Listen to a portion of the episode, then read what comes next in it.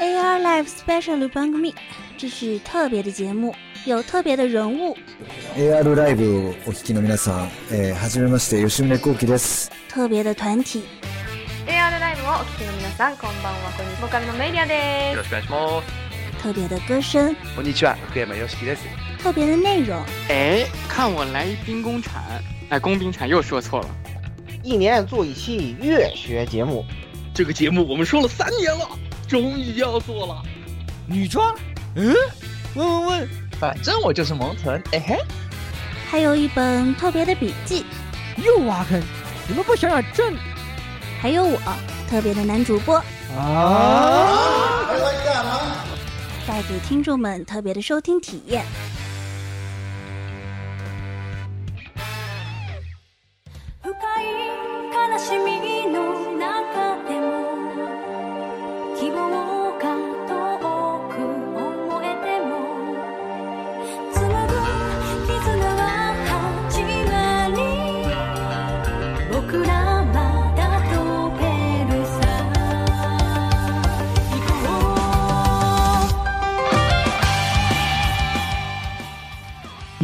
诡计深似海，年年月月做韭菜。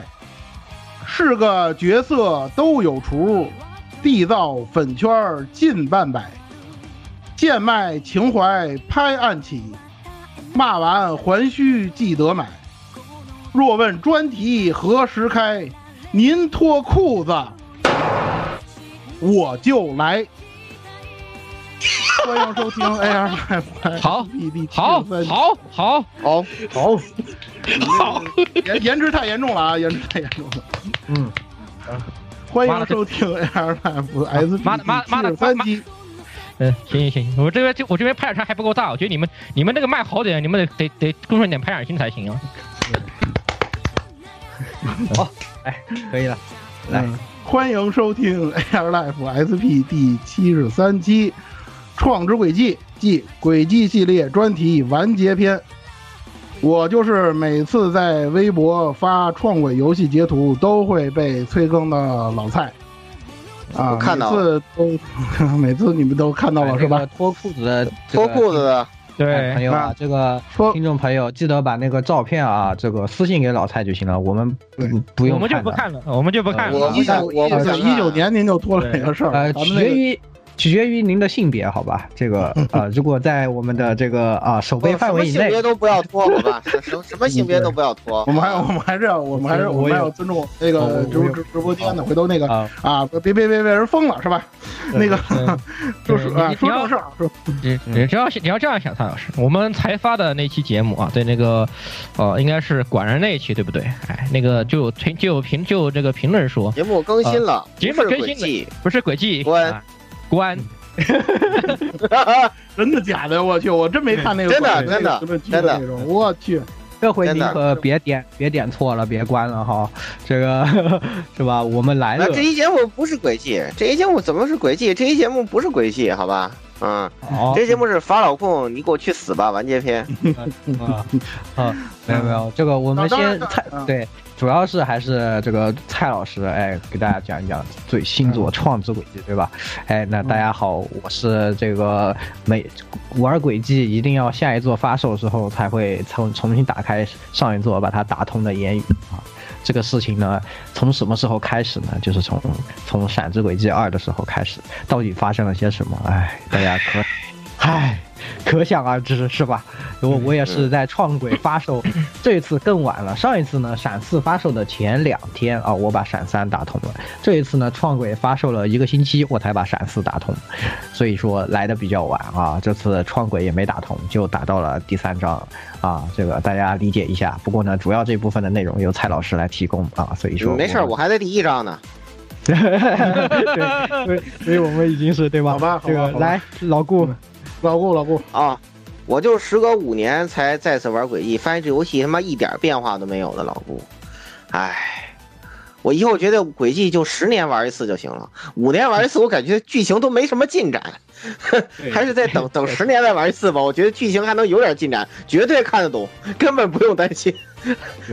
感觉还感觉好像就是就是轨迹创轨的故事好像就是今天，然后我五年前玩那就昨天的事儿。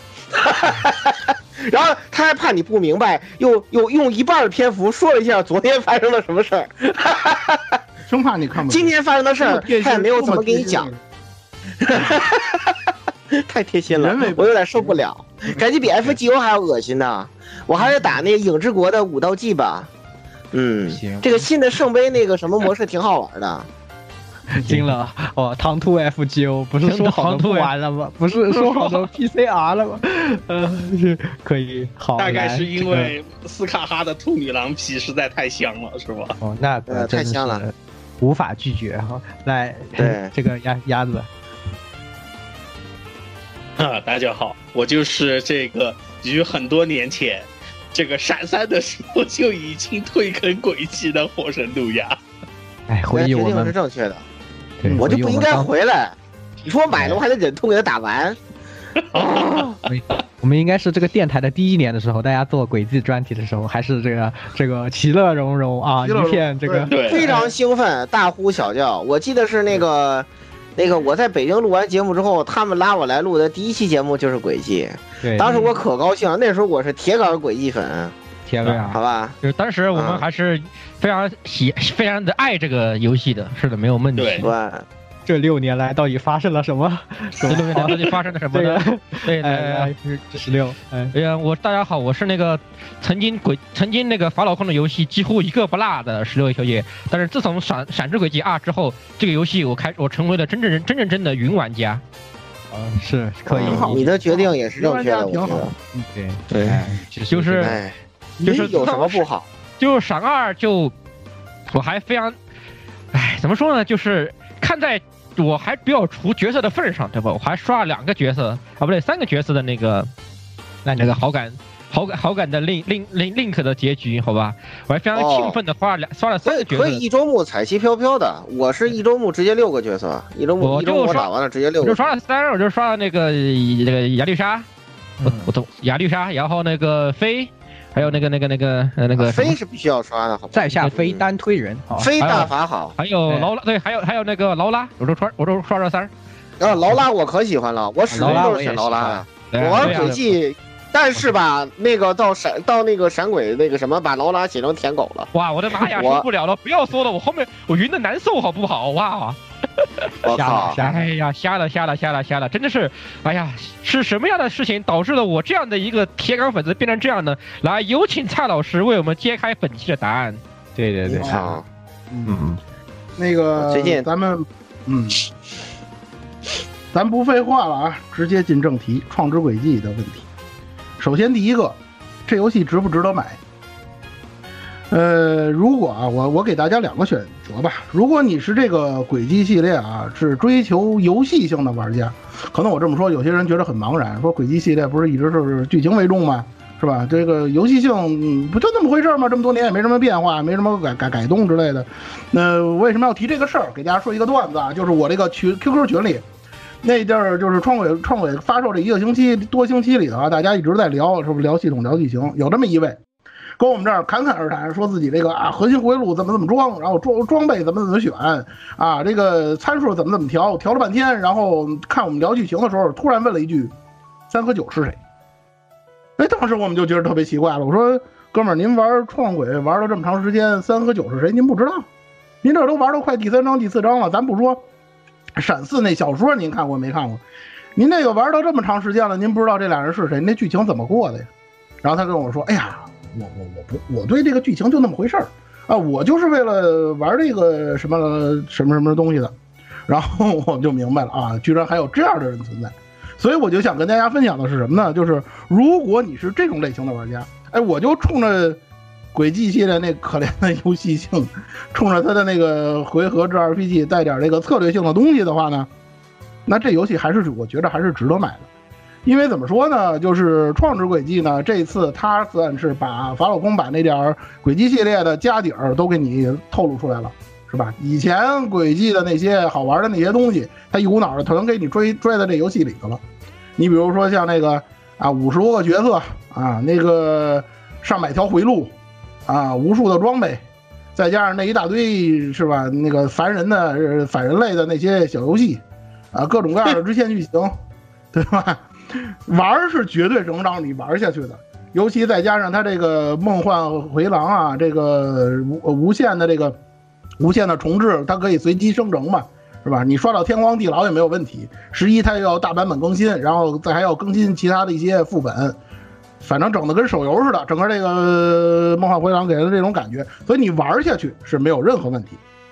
但是我得说这个第二种情况，也就是我们一直以来轨迹专题要跟大家分享的那种情况，就是您如果是一个剧情派的玩家，是吧？轨迹系列给我的这个正反馈还是可以的，我要看看这个创轨剧情是什么样子，呃，它呢对于主线的推进有没有什么帮助，解决了什么悬念？说白了，挖了什么坑儿，就像官方宣传似的。呃，对于我们接下来什么共和国篇、反帝国篇那些篇章。尤其是他所谓这奥菲斯计划这第三步永劫回归有什么，呃悬念或者说制造或者说有一些提示什么的，关于这类玩家，我给大家五个字儿，就是看过即拥有。我不解释了，大家懂我意思。如果不懂，如果大家不懂什么叫看过即拥有的话，问一下十六。对，十六这个二代以后干的就是这件事儿。什么什么叫看过即拥有啊？嗯，为什么要给这样一个评价？咱像以前说的似的，轨迹系列它是 story RPG，讲故事的 RPG，故事讲的好不好，这是第一位的，咱必须要把这个前提放在这儿。嗯，其实这次啊，因为这个拜就是感谢这个云豹公司啊，就是原来这个 SCE 中文化的这个组织，他们公司化了之后，呃，给这个创轨呢又一次呢这个中文同步了，大家可以同时间呢玩到中文版。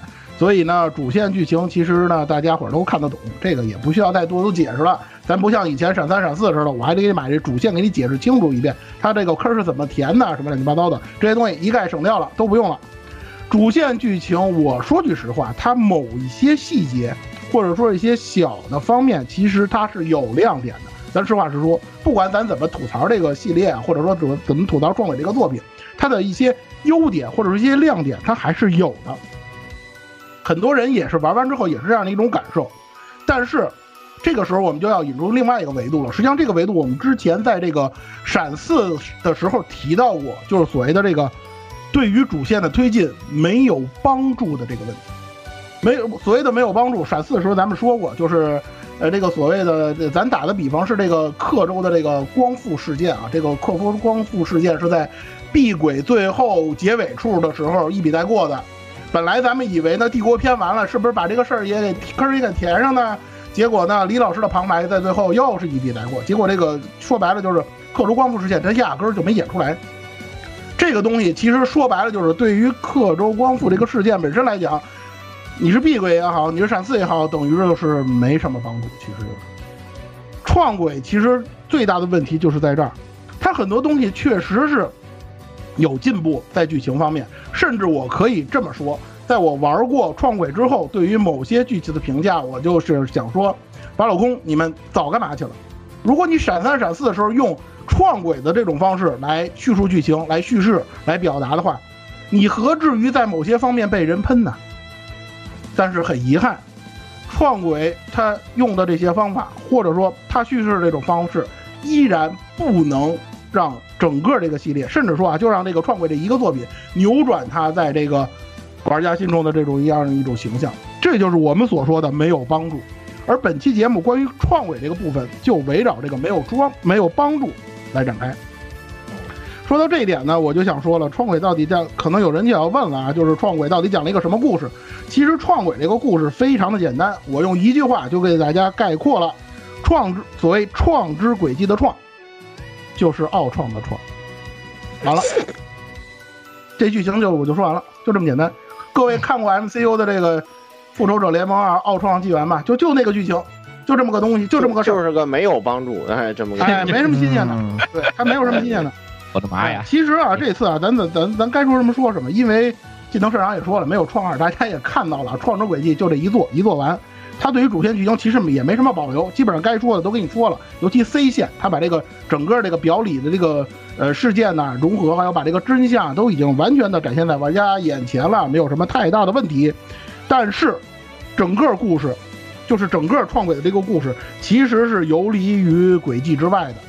我们说创轨，其实玩之前大家都知道了，通过宣传也知道了，创轨是什么番外篇啊、后日谈啊，跟《攻之轨迹三》差不多啊，跟那个意思，就是那个意思。就好比说大家看那个《刀剑神域》，哎，是吧？《闪之轨迹》可能就是《刀剑神域》那几那几个季的 TV，然后呢，这个《创之轨迹》呢，就相当于这个《刀剑神域》这序列之争，就跟意思差不多，就这么一种感觉。嗯，本身呢，其实没有什么太多的点需要跟大家说的。游戏说的很直白，很多东西解释的都很清楚。你比方说那个 Elysium 那个东西，就是那个所谓的极乐世界，他们叫极乐世界啊。你说极乐是净土也可以，就那个东西，它讲的也是非常明白的，就是一个人工 AI 的事儿。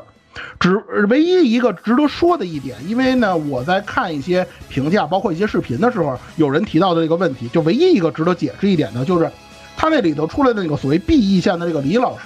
他到底是不是真人？就这一个东西需要解释。我简单说一下，其实他不是真正的 B E 线的李老师，他是什么？他相当于这个 e l i s i 就相当于那个极乐世界啊。他是用他自己的所谓的那个收束式收束式线性运算，因为他能够预测未来和这个改变因果律嘛。他用这个能力预测到了这个塞摩利亚大陆，就这个闪鬼帝国篇这个事儿当中的另一种结局。这种结局在闪四的那个 B E 线里，大家看到了。而这种结局为什么会产生？我们在闪四的时候跟大家讲过，在模拟之理的时候，你实际上就已经可以能够知道有一种可能性的存在。实际上，这个李老师是这个可能性的存在，而这个艾利兄他是用这个所谓的自己的线性收入运算，等于说塑造了一个比真正的 B 一线的李老师的人格镜像。镜像大家都懂吧？这个玩光盘都知道吧？做镜像就 ISO，那就那个东西，差不多相当于那么一个东西。然后有人肯定会问了，他为什么能有本事能做出这么一个人呢？实际上在游戏里头说的非常清楚，就是艾利兄他实际上跟那个当时灵脉的这个活跃有着相互作用的能力。他之所以能塑造出这么一个人格形象，就是因为他的力量作用到了灵脉上。实际上大家在游戏当中也能看到那些，呃，所谓出来的那种数码化、数字化的这个，呃，灵智草啊，还有那些怪物啊，包括那些其他那些东西，就是由艾利兄这么生造出来的这么一个。B 线的李老师，但是它造的非常完美，这就是 AI 系统的能力。这个我在那个呃之前那个就是成都 Comiday 跟我约稿说的这个聊的这个 C 线漫谈当中，我提到过，就是他这个呢这个艾利秀这个人工智能是吧，已经到了咱们现在这个人工智能水平了，是吧？塞姆利亚大陆挖矿不是梦，是吧？我们的协同自协同计协同预算、分布式预算，我们都可以，就到这种程度，是吧？我们还能自我进化，就跟那个阿尔法狗似的，哎，就就就这么个东西。所以说他在游戏里头能做出这样的水平的事情是没有任何问题的，这是一个非常正常的事儿。就唯一一个需要解释的点就这点，别的都不需要解释，大家看就能看懂，没有什么东西需要跟大家就是说过多的去分析啊，包括他世界观的推进啊，这些东西都不需要了。关于接下来的这个游戏，就是在这个创轨当中，它也有一些提示，比如说像那个隐藏剧情，猜猜我是谁，上面也提到了，是吧？呃，法老公也是，真是想起来《英雄传说》这个名字了，是吧？下一步他终于叫《英雄传说九》了，说白了就是从闪鬼开始到创鬼都是《英雄传说八》，就这个意思。你们也懂是吧？分割分号法分到这种程度啊，官方也也是啊，是吧？要点脸吧，好吧，就是这个样子。难，难，难，嗯，难，以观后效是吧？但是呢，咱得说啊，就是他所谓透露出来的那些关键词，其实里面有很多很多那个。关于这个，呃，新作就是接下来轨迹要发生一些什么事情，有一些东西的提示还是有，但是我得说，光凭那些东西你是没法勾勒出共和国篇是什么样子的，这个也很好理解。你说你能勾勒出来，或者你能想象得到的话，那共和共和国篇你卖谁去，对吧？比如说像在那个创轨里头，那个三和九就提到了啊，共和国有一个非常有名的电影演员是个女的，你光知道这件事，你不知道她是干什么，你也不知道共和国剧情怎么走。接下来的大版本更新里头，甚至会给你有一些关于，比如说歼灭天使已经长大了，哎，又脱离组织了，是吧？跑到共和国当当那个马龙去了，就就类似的这种剧情都已经出来了。但是你光凭这些东西，你并不能，就是说预测到共和国篇到底会发生什么。咱们也只是知道这个共和国的总统是吧？咱们的这个呃小山丽野老师是吧？切丝爸爸配的这位角色是吧？非常的厉害啊，直接就跟盟主对线去了。咱们也就知道这点事儿了。然后从盟主那儿。生生的要了两年半时间，说两年半时间我搞事儿，你别搭理我，你别来搞我，就是这种，我我要两年半的时间，两年半之后您随便，就就这点事儿。但至于他要干什么，那肯定就是接下来的事情。就这方面。国国片就是在讲这个事儿嘛，哎讲这个两年两年多的事儿嘛，嗯，对他他也讲不了两年，讲不了两年，嗯，包括包括老罗那边很鸡贼嘛，就是那个 B 县的李老师说我已经看到了三年后的事情了，我你要不要听一听？然后老罗说我不听我不听，哎，其实啊就是法轮功也没想好，哎，你就大家这么理解就完了。哎，你不用说这么 所以说没有明白就行了，意会对。意会意会议会议会，嗯，传统技能，法轮功的传统技能，他不可能在这儿告诉你到底是怎么回事，大家知道这个事儿就完了。这些东西不需要你玩儿，说真的，看一遍视频足矣。这就是我所说的，看过即拥有。嗯，另外一个噱头啊，官方另外一个噱头就是所谓这个三线人物交叉叙事的这么一种表现形式。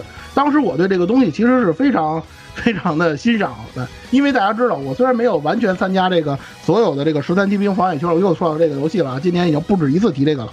就是我虽然没有完全参加这个十三骑兵防野圈的这个节目，但是我在第一期的时候我说过，十三骑兵防野圈这个游戏，它在叙事方面，尤其它的这个碎片化、这种拼接，包括它的这个叙事方面展现出来的这种优势、这种特点、这种非常优秀的这个表现形式，实际上是值得很多很多游戏公司，尤其是这些以剧情为导向、剧情正向，就是正能正向正向给你提供反馈的这些公司，值得你们去借鉴的。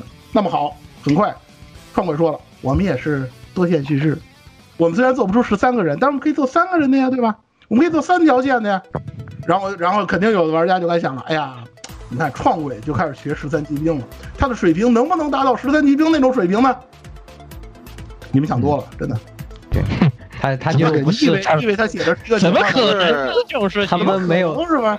就是本来以为两个拳拳击手，后来发现就是拳一个拳击手到台了，另外一个人说啊啊什么哦，不是约跳广场舞吗？为什么你不在广场？就是这样的感觉，你知道吗？在广场上那个四个字总结就是东施效颦。那这个这个话，我觉得还是得出来强烈反驳一下这个蔡老师啊。这个我呢，首先是完全不同意蔡老师这个观点的啊。这个虽然蔡老师在轨迹那不是在十三期那期节目里他就提过这个事情，但是呢，我这次也要表达一下，就是什么呢？就是一个段位或者说是想法的问题。就是说，十三机兵这种方式绝对不适不适合讲故事的大部厂商来模仿。我其实我绝对不适合绝大多数的人，就是你不要去学。我跟你讲，恰恰相反，对门槛太高。它不完全是门槛高的问题。我跟你讲，这里头有一个什么问题？这里头有两点。第一个，叙事性轨迹这种东西，可一可二不可三。它不像商业化的东西，商业化的东西是快餐流水线，要大量产的。一个东西如果一旦被大量模仿，这个东西就会迅速的被消费掉，它的流量啊、关注度就会迅速被消费掉。这是第一。第二个就是你要知道的是，《十三机兵》它是一个科幻作品，而且它有非常非常长的时间跨度，跟非常大胆的想象。这些东西是要建立在一些科幻设定的成立的前提之下，它这个分线才有得以成立的这个可能性，而且它并不是完美的。它为了这个实现这个多线叙事，它牺牲了非常多的东西，它略掉了非常多的细节，以至于这个游戏阅读起来有非常非常高的阅读成本。如果不是他们构思的这么严谨的话，就它这个东西写成这样，如果再漏洞百出，就变成逐梦演艺再给你圈了爆个雷，对，就变成逐梦演艺圈了。就变成演艺圈了。这就是对对，这其实就是我接下来要说，对，这其实我就不不不不不，轨迹这个狗这个狗屁多线，你拿它跟十三机兵，我觉得你你不带这么去侮辱这个名作的，我跟你讲，你这么做是不对的，你知道吗？所以你要为什么？因为我玩了十三机兵这个东西，我告诉你，根本就不是多线。十三机兵它不是呸，我都说嘴瓢了。创之轨迹这个垃圾游戏，它根本就不是多线，它是什么？就是哎，剧本放完了，就是，然后导演告诉你，哎，现在哎，我再给你拿一个剧本，继续往下你你看吧。肯定你肯定没有仔下一个了细看我。大纲，你你肯定没有看我仔细大纲是怎么写的。我已经说的很清楚了，你以为它是十三级兵发现圈的简化版，其实它是三国无双。啊，已经说的明白了，不不它是三国无双。对，其实他真的，他真的，你真的，你从开始就不能用这种方式来比，你懂我意思吧？他不可能，你懂我意思吗？这个前提就是伪的，就好比说我做个实验，我都不可能设立这样一个前提，就我不用验证，我都知道它是伪的，我还证它什么呀？对不对啊？过了，你继续吧，呃赶紧。这个这个我需要，这里我需要解释一下，其实我也是这个意思，就是我已经说了，他以为是这样，实际上不是这样。它的特点是什么呢？就是创轨的特点是什么呢？实际上你会发现了，它的这个整个主线啊，就那七天不到七天啊，实际上是十七号到二十二号，就那不到一个星期的时间。它本身这个线是整个这个时间线就是一个线性，很普通的一个线性叙事。它是这样一种情况，它虽然分了三条线，但这三条线都是按部就班的往下走的，并没有那种我们所谓的碎片化的，就是那种很多很多时所谓的时间段去拼接这种东西，它没有这种东西。而它所谓的这个噱头，或者说他所谓的那个卖点，就是我在这条线里头和另外一条线的角色去互动这种东西，在游戏的主线当中其实非常非常的少。唯一的有一个亮点呢，就是那个三和九，其实上是九和拉比斯他们去偷那个白兔的那个导力器那个事儿，那个事儿似乎给你一种好像是要互动的那么一种感觉，但实际上不是，那个也是纯粹的线性叙事，而且他在那里头强制的换线，他强制换线还不像十三机兵那种，就是我虽然有剧情锁，但是你还可以选，他是没得选。你玩到那儿，你会发现他强制给你跳回到李老师那条线，给你解释这个到底是怎么回事。其实这个东西就是一个单纯的线性叙事，它根本不存在十三机兵防御圈那个东西。你看我解释了对吧？对吧？说的非常正，它根本不存在这个问题。其实我是想说的是这个意思，就是说，他给你的那个所谓的那个三线叙事，其实除了一些极个别的这种视角和切换之外，和互动之外，没什么卵用。基本没什么用你说太你玩的时候还是按部就班，没有这个难。难道是难道是发小将臭不要脸的把他去跟十三机兵放到一起了？呀，对啊，又是又是贴吧的那些呃那个啊，就那些发小将，啊我真的服了他们了。为什么我说他不？其实你与其说是那个，还不如说是像《三国无双》的，因为《三国无双》的那种剧本经常这么干啊。我觉得也是，你说的对对，说的对对，不愧是老暗荣了，就是我打完刘备线打曹操线呗，就是那么个意思。哎，对，他有没有虎牢关？是吧？这三个势力是不是都有虎牢关？对吧？对对对对对对对对对，也就到此为止了。你像他，你像他后来那个两个人两条两条两个队伍走俩迷宫，然后互相开机关这种东西，你说咱不说以前的轨迹啊，闪三闪四，生化危机都有，好吧？啊，生化危机都有 啊，咱都不提生化危机那么高高级的游戏，就是闪之轨迹三他自己他都玩了多少回了，对吧？对，其实是，哎。所以，嗯，其实这他这个就是怎么说，感觉还是一个宣传噱头。就最开始的时候这么说我们这种，但是实际上他的这就是他下线三俗的一种延伸。完全就一看，哇，十三机兵这么火，就十三机兵出的时候，可能哎，我们把我们把鬼泣也加一点这个东西。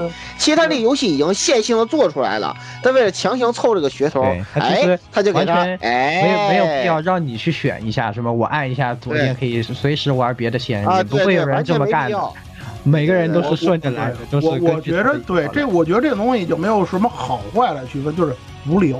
我觉得很无聊，对对对对，特别无聊，特别无聊，无聊，谈不上好坏这个问题，因为一说好坏又是主观主观了，是吧？那个哎，我就喜欢什么什么什么啊，我就喜欢这个，这个东西都谈不上喜欢不喜欢的问题。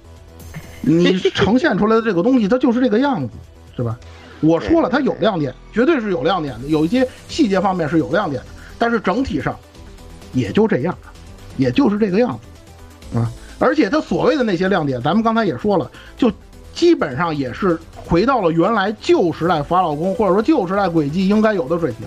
原来你空轨能达到的，啊，这个灵璧轨或者闪轨，因为一些东西是吧，你拉胯了做不到了，现在到创轨给你找补回来一点儿，就是这个样子。他根本就谈不上说什么巨大的进步或者说巨大的改进，没有这些东西都没有。前面。前面我们在开始录制之前也聊过，是吧？在我心中，我就觉得可能闪闪鬼到后面就是二十五分啊，然后这次开始觉得好起来了。想一想多少分？啊，对，五十五了，四十，可能在四十五了，四十五了，五十五了啊！有有一些有有对角色有感情的啊，觉得及格了啊，就是就这种进步值不值得你去付费买它？大家自己来判断啊，对自己来判断，自己判断这个问题，自己判断。我觉得值，你花钱。对，你觉得我觉得就就就真的是什么什么，就是他已经彻底的变成了一个角色出的游戏，就是你真的出了角色，你想看那个角色之后怎么样，对吧？你想看他那个角色和角色的故事，那你可以剩余价值都是全是剩余价值，最终剩余价值。你真的除那你可以就觉得你是也许也许可以大概也许可以考虑一下。你真的不除这玩意儿，你就凑你就你就凑那轨迹这现在就凑剧情，那我觉得你就跟我一样对吧？但是当个云玩家就这么看一看就好，哎，就就挺好。挺好，没什么问题，这绝对没有交流障碍，这大家大大可以放心这，绝对没有交流障碍，什么你都能看得懂。对吧？这钱你留着买个对马岛，对吧？你这个过过两个月，你你你你买你买二零七七，对，你买二零七七对吧？你，再买要不然你攒攒个 PS 五手柄去也行。对哎，哪怕你买个莱莎二呢，对吧？我跟你讲，绝对比这个好玩。我靠不要不要再毒奶莱莎二了，那我 不要不要不要那我不说这，那我不说这个，那我不说日系，那你那你买个 COD，那不不比这香吗？我靠！对呀，你买个 COD 它不香吗？想干点，大家想开一点。这个最后一期节目了，大家就放飞自我，大家可能也感受到了我们这个风格跟跟沈三、沈四那那几期完全不一样，是吧？这个大家要理解，是吧？最后一期了，反正也是，好吧？对，呃，然后了吧，两两两两千脱裤子党那个加更，哎不，那别别别着急，你别剧透了，你别剧透了，收收收收收啊，节奏收收收啊咱们继续咱们继续啊咱们继续继续啊，咱继续，嗯。但是呢，咱们还是简单的说一下这个是创会这三条线吧。甭管怎么说啊，因为毕竟角色党嘛，咱们在还得还是得提两句，对吧？它亮点也是在角色塑造上，基本上就是在这个位置上了，也不是所有的角色都能塑造好。大家也能想象得到，五十多个人怎么可能呢？是吧？他能把那个有数的那么几个人写的不错，那就已经相当好了。这三条线，我给大家排一个序，实际上也是大多数玩家玩完之后的感受。就是所谓的创轨三条线里头，C 线是最好的，表现是最突出最好的，嗯，大少最好。李老师这条线排第二，最差的就是老罗这条线。我毫不客气的跟他说，其实以前啊，我在包括林碧鬼，包括呃讲讲闪三的时候，其实我给大家透露过，我相对于李老师来讲，呃，我更喜欢老罗，真的，这个我实话实说。我也是，但是我也是，我依然认为老罗线是最差的，这个应该没有什么太大争议。嗯说实在的。我盼了这么多年，是吧？从轨迹呃，从闭轨开始到闪三、闪四，我就想看这个刻舟光复这条线，你给我做成了这个样，哎。啊，愚蠢的演出。啊！官官方还拿这当卖点，哎呀，我们总算做出这个吴宇森式的这个呃破楼剧情，呃撞撞楼剧情，不是 展示一下受不了了，哎，我展示一下我这个动动作捕捉这个可算是用上了动作捕捉的这个演出了，就没了。你别说，我玩创鬼，我刚打开，我第一个反应是什么？哎，这演出变好了。然后再看一会儿，发现，哎，这演出变坏了，坏起来了。就是就是玩完整个序章啊，到他们到楼顶把这事把这个刻舟彻底光复了之后的这这一个段过程，我的感觉就俩字儿，就这，就这啊，就这，蠢极了，我就不说了。嗯，算了吧，这个演这个可蠢了啊！我我我我说实话啊，对，不解释这个。我要看的是这个吗？我要看的刻舟光不就这么个玩意儿，在在在兰花塔上打几层，打到房顶，打一 boss 完了，这就是我，这就是你跟我说的。你想，而且不光是这个，你看，你看那个楼顶那个嘴炮打的也是愚蠢之极，你知道吧？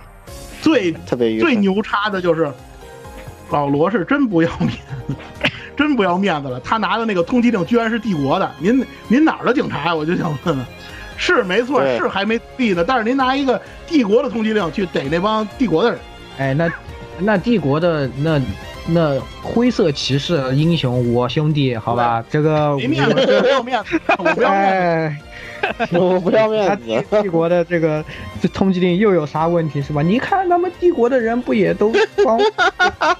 别我为谁你别提帝国人，待会儿马上就给你打脸。我跟你说，就就帝国人，甭帝国人，连那个空轨利维尔人都打你脸。我跟你说，你一会儿就知道。就是本来我以为这段就够可以的，就演成这个样子了。到到接下来所谓的假大少，我也跟大家剧复剧透了啊。那那个大少大少是 C，对对，这这这这咱都剧透了，就无所谓了。这个假大少复辟这段是更加的愚蠢，我太愚蠢了，我就你妈离谱了，好吧？我看的我下巴都掉了，那个我占一个广，我咱们带点人把广场占了，这国这国家我建了，是吧？我操，我真是，我你在建国这事儿，咱咱不说啊，因为这个有这个更加魔幻的现实，咱都不说，我就提这演出这件事儿，咱就提演出本身这件事儿。我以前跟大家聊过，是轨迹也好，传统我也都跟大家聊过，这个剧情啊，这个开天窗跟这个留白它不是一个概念。有些东西是留白，我能想象到，我能联想的东西，你留白没有任何问题，给大家想象的空间。但是鬼呃创鬼这里就是典型的开天窗行为。为什么我这么说？你大家想够着了就就是就老罗这帮城管是吧？啊，对啊，老罗这帮城管，壁之大树也砍了，壁之宣神也干了，就这些人干不过一假大少，干不过那帮所谓的黑衣卫兵。呵呵，对呀、问问问问问问！哎呀，算了，这个，哎呀，这个多问号。这蔡老师，你这样想，这轨迹系列的战略系统，它他妈靠谱过吗？嗯，是，其实对吧？其实是啊，就是牛逼起来谁都能搞啊！你看上那闪鬼最后，哇，那都神魔乱舞是吧？我们都随便打的，有他妈都随便打的。对我我可以接受，对吧？那个你像老罗，老罗他哥哥秒天秒地，最后被克州神枪手给崩了，对吧？这种剧情我可以接受。对对对。但是麻烦你给我一个完美的解释。是吧？这个宋阳法那句没就没解释，对吧？但是你你你跟我个完美的需要剧情需要需要，好吧？这个游戏游戏哇，这个轨迹和也好，对吧？就我觉得其实你他妈说伊苏靠谱点，我觉得都都伊苏这战略系统都都比这轨迹靠谱。人家那是留白，人伊苏剧情是留白，咱们这是开天窗，又是这个例子。其实啊，主要。其实我觉得根本问题还是就是这个剧情需要在轨迹里面占了实在太多的比重。对，就是所有时候都是。你可以这么编，就是说克州复辟，哪怕你说复辟可以这么编，麻烦你给我一个解释。咱举我举一个例子，啊，不太恰当的例子，圣斗士大家都知道，冥界篇的时候，人家说为什么这个使不出实力，人家说了有哈迪斯的结界，所以你一个黄金圣斗士也只能使出十分之一的这种实力。这个你给我解释了，虽然说也很扯淡，但是我觉着我可以接受，至少它有一个理由。但是这里你好歹给我个解释，是吧？他都不尝你你告诉我这个确实很厉害，但是你不你不能剧透他的名字，但是你跟我说呀，他在那儿类似一个结界的东西，让那个老罗这帮人发挥不出自己的实力。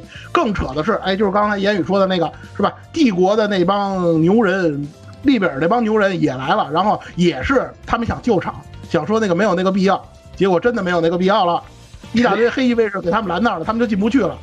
那可真就就就就不去了，对，这就是就是就这样的，就是这个游戏谁它的战力，其实你你这么形容好了吧？你你其实当然我看了一段啊，怎么形容那段复辟的感觉呢？感觉啊，它不是一个现实发生的剧情，感觉的是一个舞台剧，就他们在演戏，配合你知道吧？对，配合就那些人，包括他那个镜头，我感觉就是贾大少带了一帮演员。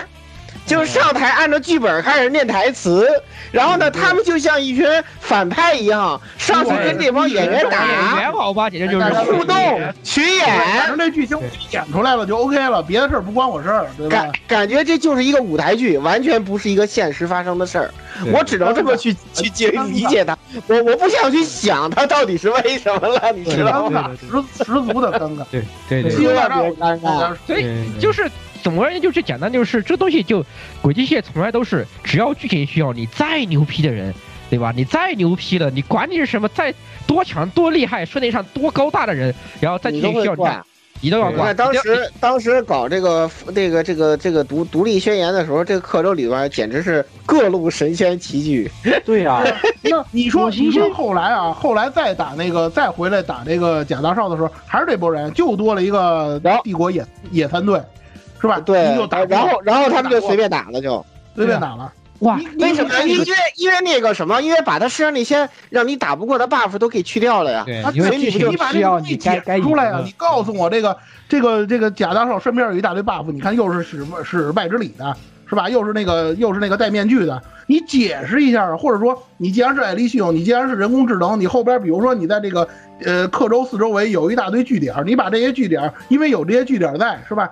你把他那个导致他这个力量能齐聚到课程，让你发挥不出实力，你好歹给我个解释。没有，明天你明天你去法老宫上班。技能社长经常具体看剧情是吧？这是一个梗，所以就是对，不是你好歹给我解释。没有，我在这里一定要说一下啊，近藤社长的员工如果听了这期节目啊，这个咱们这位啊，这个。这个你们高考虑一下，高薪聘请一下啊！这个可能下一座还有希望，好吧？这这个发了发了，高高薪高薪聘请一下，然后呢，这个给我们点那个什么，给我们点那个赞助，给赞助我们点设备就行。这这个要求也不高，咱们你们，咱们你给我们发一套这个轨迹下一下一座的新作呢，我们说不定还能。掐两句饭，给你说两句好话。咱们绝对好拉满。这个这个，既然说到这儿了，本来我想最后说的，就是本期节目是有最后是有福利的，具体是什么，咱们节目最后的时候再跟大家说啊，是有福利的。这个这个这个没有问题啊，这个是没有问继续好吧？对，实际上对咱咱回回来还得收啊，收收收收收回来啊，就是实际上刚才我也说了，在这个星球大战上我就说过了，就是因为你这个主线拉胯，首先你主线塑造的不好。就导致我们把这个愤怒主线的愤怒迁怒到了角色身上，这是其中的一个方面。当然，你本身角色塑造的也完蛋，那就是更恶心的事情。这个时候我就想到了咱们这个一直挖坑一直没说的这个啊美墨二了。美墨二剧情被骂成那个样子，老乔为什么被一个这个高尔夫球杆弄死？在剧情里面也有一个非常，虽然他解释的不是很清楚，但是他从那个画面表现和这个剧情阐述当中，他也给你解释了为什么他这么一个牛叉的人，在这个高尔夫会死在高尔夫的下边，人家好歹也给你解释了，但是你创鬼没有任何解释，是吧？灾难性的演出，完全毁掉了我们对于就是通过灵鬼啊，通过避鬼啊，对于刻舟片，对于刻舟角色产生的这种美好的这种印象，完全给毁了。啊！居然还有人跟我说这个是啊，碧鬼二点五，什么刻舟篇二点五，就这，还是这个还是那俩字儿，出色，就是零零点五，可能还我还能信。然后对，就是 就是这个怎么说呢？小小将的思维你拯救不了，你知道吧？你不要试图跟小将去讲道理。真成这这就真成高级黑了。其实官方一开始的时候，大家看 OP 也能看出来，老罗是 C 位，虽然是三个角色啊，老罗站正中间的。最后那个把大少给不是把大少给拉回来，也是老罗干的，对吧？我终终我终究是对吧？回归初心，我依然是城管，我还得抓你去，对吧？这很哥谭是吧？我还得我还得用法律手段来制裁你，这很这很蝙蝠侠对吧？但是人家是正儿八经城管，人家是在在编的，对吧？这这些东西他还是有，但是老罗的这个形象塑造真的是让我一言难尽的。说实在的，我在那个写这段的时候，我是想了半天找一个。这个恰当的例子，我只能想到的就是《战机绝唱 GX》里响爷的那点事儿，因为咱们在《战机绝唱》也说过，本来呢，立花响呢，他在之前的作品当中，他实际上他这个人格塑造已经很完满了。老罗也是，他在灵鬼碧鬼当中，他的性格已经塑造很完整了。但是因为这个剧情的存在，所以你必须要把老罗再拉出来，再鞭鞭挞他一回，是吧？再灵魂拷问一回，是吧？你不是英雄，你就退场吧。这是这是大少原话。他那个老罗还得自己内心独白解释一下，哎呀，我其实不想当英雄，对吧？我对英雄这两个词没有兴趣，我就想当城管。哎呦，这这很是的，这很马云，这就跟马云说，我对金钱没有兴趣，异曲同工。我对钱没有概念，我对钱没有概念，我对钱没有概念。这一生最失败呃最失败的事情就是创立的阿里巴巴。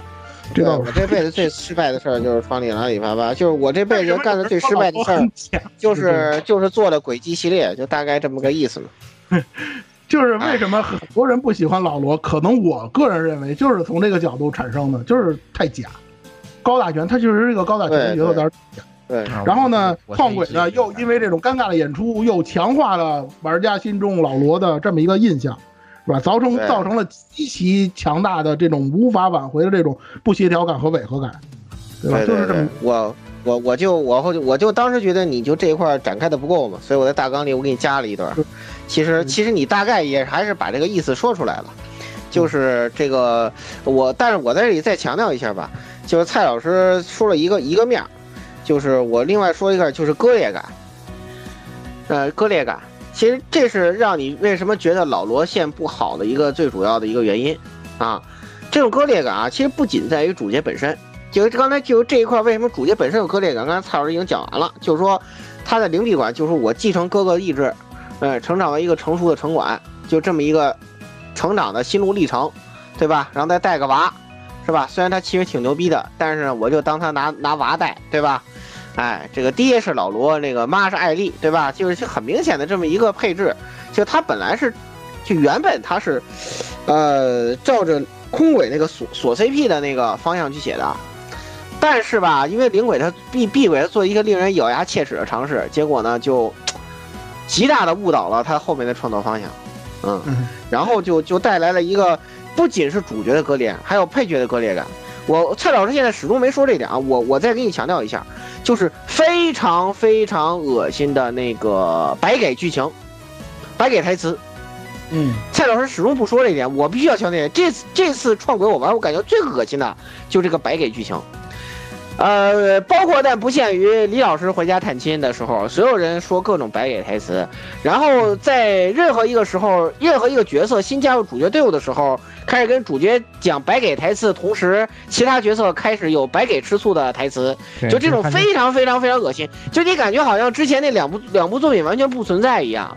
对，就掰，就是反正就上来就先主角，我我和主角贴贴，旁边的人就很就一脸吃醋。那那你们前面培养这么多年感情都去哪儿了，对吧？就对啊又不是特别今天的傻又不是今今天我刚刚高中入学，我我的后宫刚建成，就好像是这种感觉，对吧？你要说闭鬼的开始的状态是这个状态，你都这么多年了，都现在光复这个了，对吧？但是老夫老妻的感情去哪里了？就我也特别想，其实我一最不满意就是，本来我在闪鬼我也一直说，我就觉得他自从搞了这个羁绊系统以后，他和配角的互动全是儿戏，就一点儿。因为轨迹系列其实我觉得人物关系最吸引的就就是那个割裂感羁绊，对吧？当年艾艾斯蒂尔和约修亚那一个。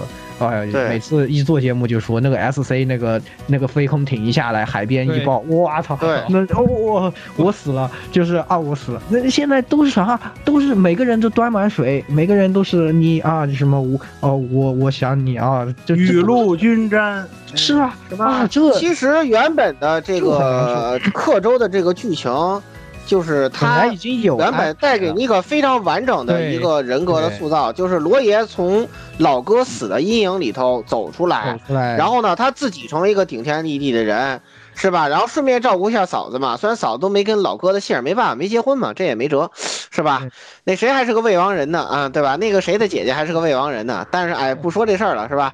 这个，但是吧，那艾艾丽呢，同时也是一个，就是因为他爸是一个政治家，天生的官二代，所以他一开始当警察呢，原本就是因为这个先先先进体制内嘛，说白是吧？说俗一点 就是先进体制内，然后那个当储备干部的这么一个，很后来他发现，嗯，当当特支科真香，是吧？为什么呢？因为因为这个女大当嫁，对吧？胳膊肘往外拐，对吧？什么百合黑蜜都不行，老爸不不行，对吧？就是这个就是这个土包的警察香，对吧就这么个事儿。本来是一个非常完整的人格塑造，CP 都锁死了，but 有了 B 轨这样一个游戏之后，就产生了非常灾难性的后果。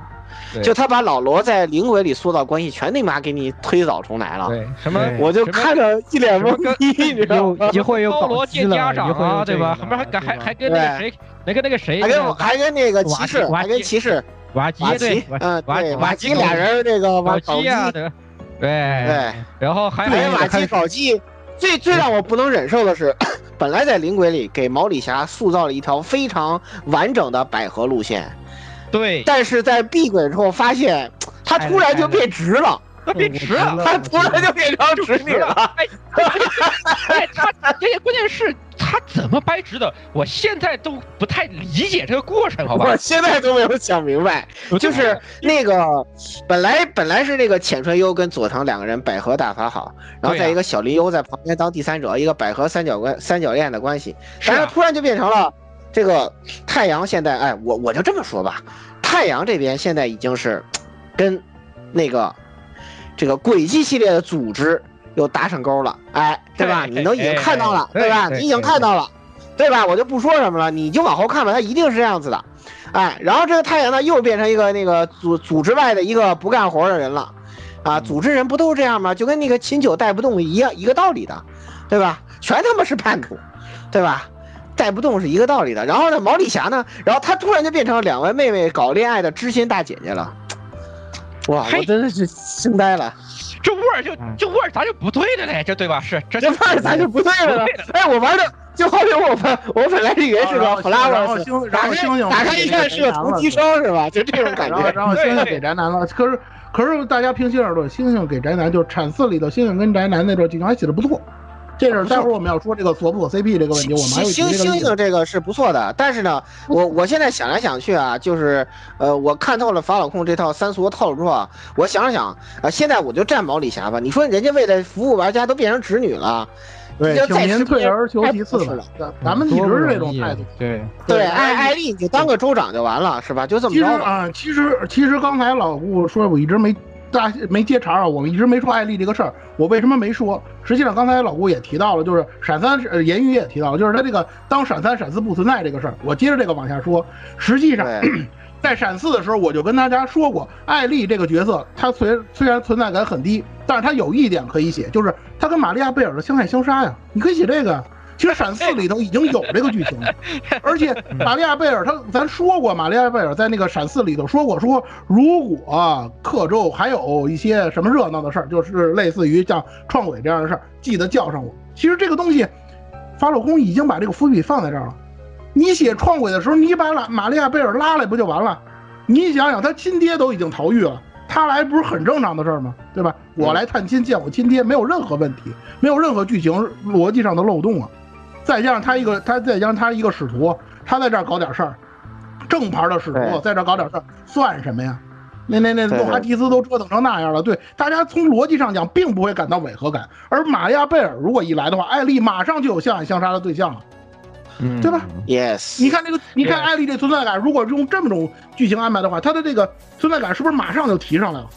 还能还能通过这种剧情来那个让罗爷不要到处沾花惹草，知道吧？对呀，是的呀。你为什么不做这么简单的一种方式？而且这是呼应你闪四时候的伏笔啊！你没办法，如果这样做就是锁 CP，如果锁 CP 就不是现在的法老控了。对呀，就是考虑 考虑一下，就是为什么为什么在碧鬼里面，就是灵璧里毛利侠人气最高？为什么在闪鬼里面这个克雷亚人气最高？呃，在碧鬼里面，因为大家都水端平了，这个人最色，所以我喜欢他。我我嗯，非常简单。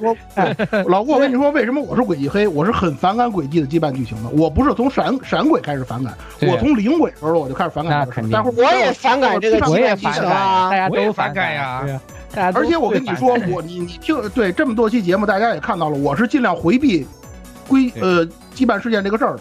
说实在的，我就你我就很反感别人跟他说，哎呀，轨迹变成 girl game 也 girl game 也挺好了，我是很反感这个观点的。你看我提到这个事儿，我都是按照剧情逻辑或者说剧情本身来提这个事儿。我为什么这么说？待会儿咱们说锁锁不锁 CP 好不好这个事儿，我再说这个问题。我就想说，你作为轨迹系列，你作为轨迹系列，你前有后前有伏笔，后有呼应，这是不是应该是你的传统？这是不是你的优点？你现在把这个东西都扔了，你让人怎么接受？我就想说这，哎。我说就用一句话，就用你刚才刚才小将们，呃，发小将们自以为的那个十三机兵，咱们来做个对比。他这么多角色，CP 是不是全锁了，一个都没给你落下，对吧？连比智深都给他找了个，对吧？女装大，对，人气最高啊，对不对？对呀。为什么？因为锁 CP，他如果不是以丑面面包好女装大佬棒，他能有那么高的人气吗？对，是不是这个道理？对，这这个谁玩咱老说还 CP 啊，咱说锁 CP 后边的剧情后边就后边没法接了。是，我肯定是要说这个事儿，肯定是要说咱回来。咱还说剧情逻辑这个事儿，对，因为你因为很多人当年在空轨的时候吹法老空的剧情，就是这个前有伏笔后回收这种草蛇灰线的东西。现在你把那些伏笔全都给我扔了，你在干什么？Yes。想干这 F F G O 干的事儿嘛，这不就现在 F G O 干的事儿嘛？他俩我就说难兄难弟嘛，半斤八两。再再说，咱把这个东西都喷完了，回头待会儿喷总结篇咱没得喷了啊，不不说了。这个不会的，还有的，这条线就说到这儿，还有错错对吧？反正他也是表现。哎，推进推进，在李老师线，李老师线，线是 C 线嘛？啊，可以可以把李也简单也说两句带过去。先是李老师简单说一句，为什么我说李老师能排第二？我把我的理由告诉大家，可能每个人理由也不太一样，有的人就是喜欢李老师，这我也能理解。我认为这条线排第二的原因是因为什么？还是我们之前闪三闪四说的，李老师在这个整个帝国篇的故事中，他这个人设说的直直观一点就没立起来。他到底想干什么？他到底是一种什么样的主观主观心态？我完全不了解。你别看我操作，他操作了四部，他就是一种随波逐流的典型工具人的这样一种心态。这种心态，我认为你可以这么写，就是我不就把李老师写成一工具人没关系。但是相对于空轨的主角。相对于老罗来讲，逊色太多了，因为工具人这种角色实在是太泛滥了。写个工具人，写一个完全没有主主见、完全没有主心骨的这么一个人，我稀松平常，你写不出什么亮点。这就是我对李老师对闪四的评价。对，你说我我说句难听点，对，你就写工具人，你他妈还写的不如光呆呢，我操！对吧？就用用我们飞个十四的话说，你还不如那个观战，不不对对，没什么台词的光，呆还不如 DQ 的男主。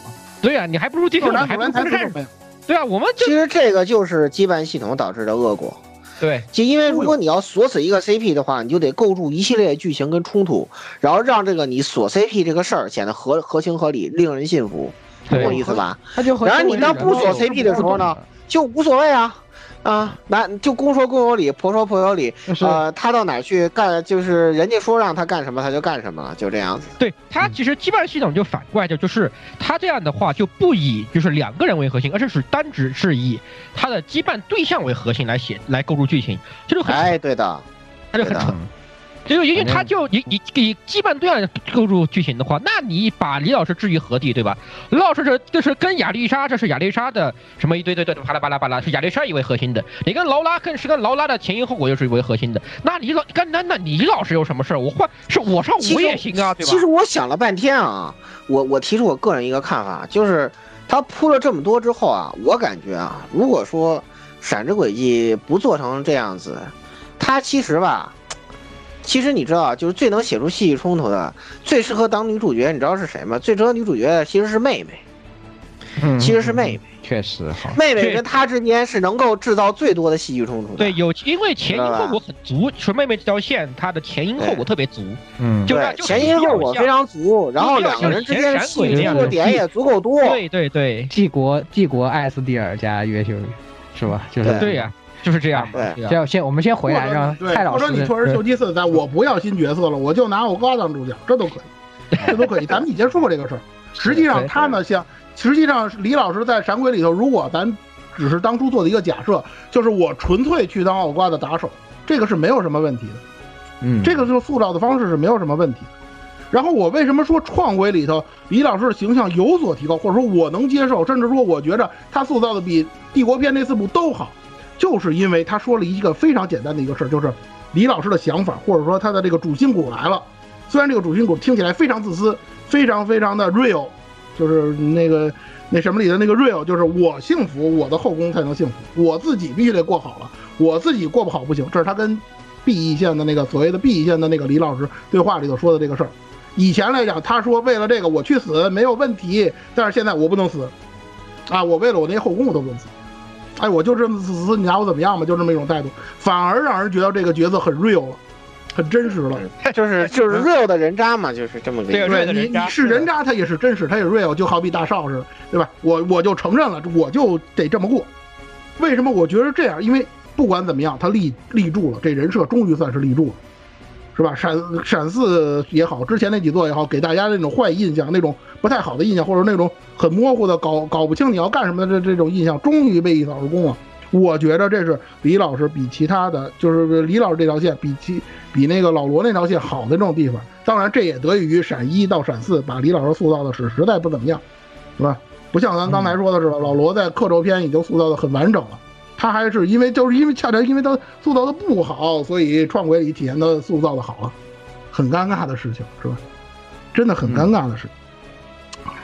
妹妹其实就是说白了，就是如果你闪，就是其实妹妹这个事儿，我是想说什么呢？就是其实你闪之轨迹里头，你把很你把任何一个角色，你把它塑造的很突出、很形象，甚至说是库洛，你哪怕说你把它塑造的很极致，或者说是把它塑造的非常完美的话，都是可以的。但是你不能做成半吊子，这是我想说的这个。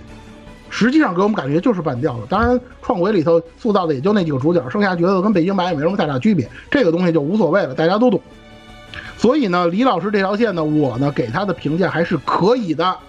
虽然说比起 C 线还是要差很多，但是不管怎么样，比以前要强，也就这样了。大家也不要对这条线抱太大的，呃，这个期待，因为这条线本身在主线当中的作用也是又为了承接这个表现的老罗线和李线的这个 C 线用的，它这条线还是工具人的线，好吧？接下来说，我评价最高的 C 线，也是很多人评价最高的 C 线，公认表现最好的这条线。我刚才说的创轨当中所谓的那些剧情细节上的亮点，基本上大部分都是来自于 C 线的。这点我不管你们怎么想，反正我是认为是这个样子，是吧？关于 C 是大少这个问题，刚才老顾已经剧透了啊，咱也不遮遮掩掩了。其实这个事儿，虽然说最一开始包括近藤社长在内的很多人在宣传的时候，啊，总是打一些马虎眼，又玩那些太极什么的。但是实际上公布的时候，大家就会发现，嗯，真的很无聊。啊，这法老空真的有你的，很好猜。他基本上官方实际上在剧情里头也没给你增设什么太多的障碍，很快就给你公布出来了，大家也能看出来了。声优都没做什么太多的这个呃敷衍或者说是遮掩，是吧？尽管它是电子音，但是一听一听就能听出来，配成歌那平川大辅一听就能听得出来。我连玩都没玩就让我猜到了，我还没打开这游戏就给我猜到了。猜到了，很好猜。官方的立足点也不在这儿，他讲的是这个大少的心路历程嘛，他讲的也不是这个事儿，是吧？这个东西还是刚才我说那句话，谈不上好坏的问题，只是让我们感觉很无聊。这个东西无所谓好坏，真的很无聊，很俗套。我为什么这么说？大家也知道，闪三的时候，金奇的这个驾驶员的这个问题，也是官方也是这么搞的，给你弄得特别故弄玄虚。结果闪四告诉你了啊，是大少，大家也知道啊，是吧？歪嘴，大家都歪嘴了啊，好吧，就就是这么一种感觉，没有什么太大的意思。当然，我当然大家也看到了，就是官方实际上对于这个问题，就是大少的这个问题，实际上它还是有很多很多有剧情、有逻辑的东西去铺垫，然后来去给你叙述的，这点不错。换句话说，就是 C 市大少这件事儿，它是有逻辑基础的，有剧情基础的，这个没有问题。但是就这件事儿本身用来当噱头，说句实话，真是那种狼来了的感觉，大家都觉得没什么意思。你在这种这样故弄玄虚，这就是我们的就静静静静的看你表演了，就是这么一种感觉，没有什么太多的，大家也不要把这个东西当做太大的这个悬念。说句实话，玩这个之前你知道 C 是大少了，你甚至能猜出来，就好像言语之前跟我们聊的时候，他基本上都快把那个大大少接下来要干什么，是什么结局都猜对了，是吧？我看着他在那个 QQ 留言，我都想笑，我说行，不愧是言语，厉害，就是厉害，好吧。啊，这个就是 这这就是不愧是不愧是。我明天去法老控上班了，对你明天也可以去法老控了，是吧？呃，实际上呢，咱虽然这么说啊，吐槽了半天这个大少这个事儿，实际上呢，C 线的亮点真的是不少。刚才我们所说的这些人物塑造的问题，在 C 线实际上那些 bug 或者说是那些问题非常非常的少。这几个新角色三九拉比斯，包括大少在内啊，他们的塑造人物塑造非常有亮点。而且就像言语刚才说的，这个小团队给了我一种感觉，就是老的空轨传统的轨迹系列当中小队角色的那种感觉出来了。回来了，嗯，他回来了，也挺，这才是这才是轨迹系列应该有的水平。当然，这个水平肯定也打还是达不到空轨那种水平，但是起码让我感觉到，嗯，这才是你轨迹应该写出来的剧本。不是那个乱乱码七糟的，就是闪鬼那堆那堆让我看着就那那那脑仁疼、太阳穴都疼的那种东西，不是那种东西，我都谈不上胃疼了，直接太阳穴疼。你比如说像，哎，你比如说像那个三，典型的这种吐槽意，很多人一看，尤其他那个武器指向就很明显，一看就是，是吧？高级版或者说高位版的这个鱼秀爱嘛，给人的那种感觉就是这样，对吧？很典型，很典型这种角色，是吧？那那这也算是奶爸型，或者说照顾九的那种角色，把九当妹妹嘛，就是这样的一种感觉。和九又是锁死 CP，这个锁死 CP 这个事儿，待会儿我们单独来说吧。虽然说刚才说了很半天很多半天了，就是锁不锁 CP 这个问题，待会儿我们还专门说。但是我认为三九锁死 CP 大好评，绝对给好评。想不容易，真的不容易，你可算是想通了这件事儿，不去弄那堆乱乱七八糟的这些东西了。然后呢，这个九呢？是这个基本上可以算是歼灭天使的全面进化版，它比歼灭灭天使要更怎么说呢？更可人一点，或者说更可爱一点。它不像歼灭天使那种神秘感，虽然也有，但是它那种亲和力比比这个神歼灭天使刚登场的时候要高得多，对吧？尤其它这种敢爱敢恨的那种感觉，说话非常的直来直去的这种感觉。虽然说它可能有一些是吧性格上的一些槽点，或者说它有一些腹黑的地方，它腹黑是很严重的。你包括这个声优时间五菜香，因为之前我跟我夫人一直在看这个新版水果篮子吧，他跟那个本田豆的声优一样的，经常给我一种混淆的感觉，是吧？我又犯了考哥说的那个错误了，是吧？每次一听他那个声，我就我就联想到本田豆，我就想本田斗说回什么感觉？哎，真的那种感觉特别好，包括声优选的也是特别好，表现也是非常出色的，真的，这个酒做的非这个酒这个角色非常的出彩。我特别喜欢那个剧情，就是九和拉比斯在那个呃帝都吃那个可丽饼那段的那个剧情，我也发到那个群里了。哎，就那段剧情就是典型的法老空的剧情，四格漫画，一看就是很四格漫画，很有趣的那种剧情。这时候你看了就你就有会心一笑，就让人感觉看着很舒服的那种剧情。对，真的哎，太少了，就这种这个好剧情太少了。然后我再说大少，大少我再跟大家解释一遍，闪四的时候我已经跟大家解释过了，写大少的心路历程不叫洗白，大少的过程是赎罪的过程，不是说像那个皇太子似的啊，我没错，错的是世界，那叫洗白，强行的洗地。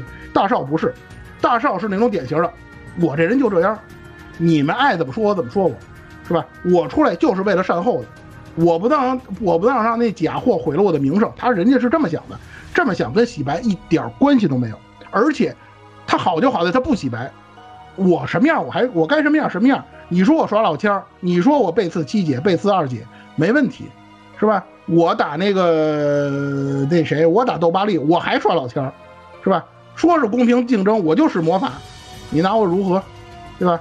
我打那个，我打那个，我我打回克州的时候，那帮人在这努力的，我就当那个，是吧？大少，这这当那个当当那个范跑跑，我就是要跑，对吧？我也我也我也不说，哎呀，那个我你们多跑，我纠结一下，我不纠结，你们这你们那儿就给我扛着扛着挺好，我我我走我的，人就我就是要做这样的人，这种东西不叫洗白。我行我素的这种特点，展现我的这种心路历程的这种特点，不是洗白，而它的优点就恰恰在于这个不洗白上。这个不洗白还是跟那刚才李老师说的一样，让人感觉到很 real，让人感觉到很真实，不是那种强行的那种让人感觉没有逻辑的那种剧情的那种体现。所以说大少的表现，或者说整体的这种感觉，尽管有些人还是讨厌大少，而且是越看越恶心的那种感觉，但是我不得不说，大少的塑造真的是非常的好。就是在这个 C 线里头，而且他也给大家展现出了一种信号，就是我们不需要强行洗白，我们不需要互相理解，不需要那些日式的 A C G 的那种乱乱七八糟的东西，我们一样可以塑造好角色，让大家对这个角色产生一个深刻的印象。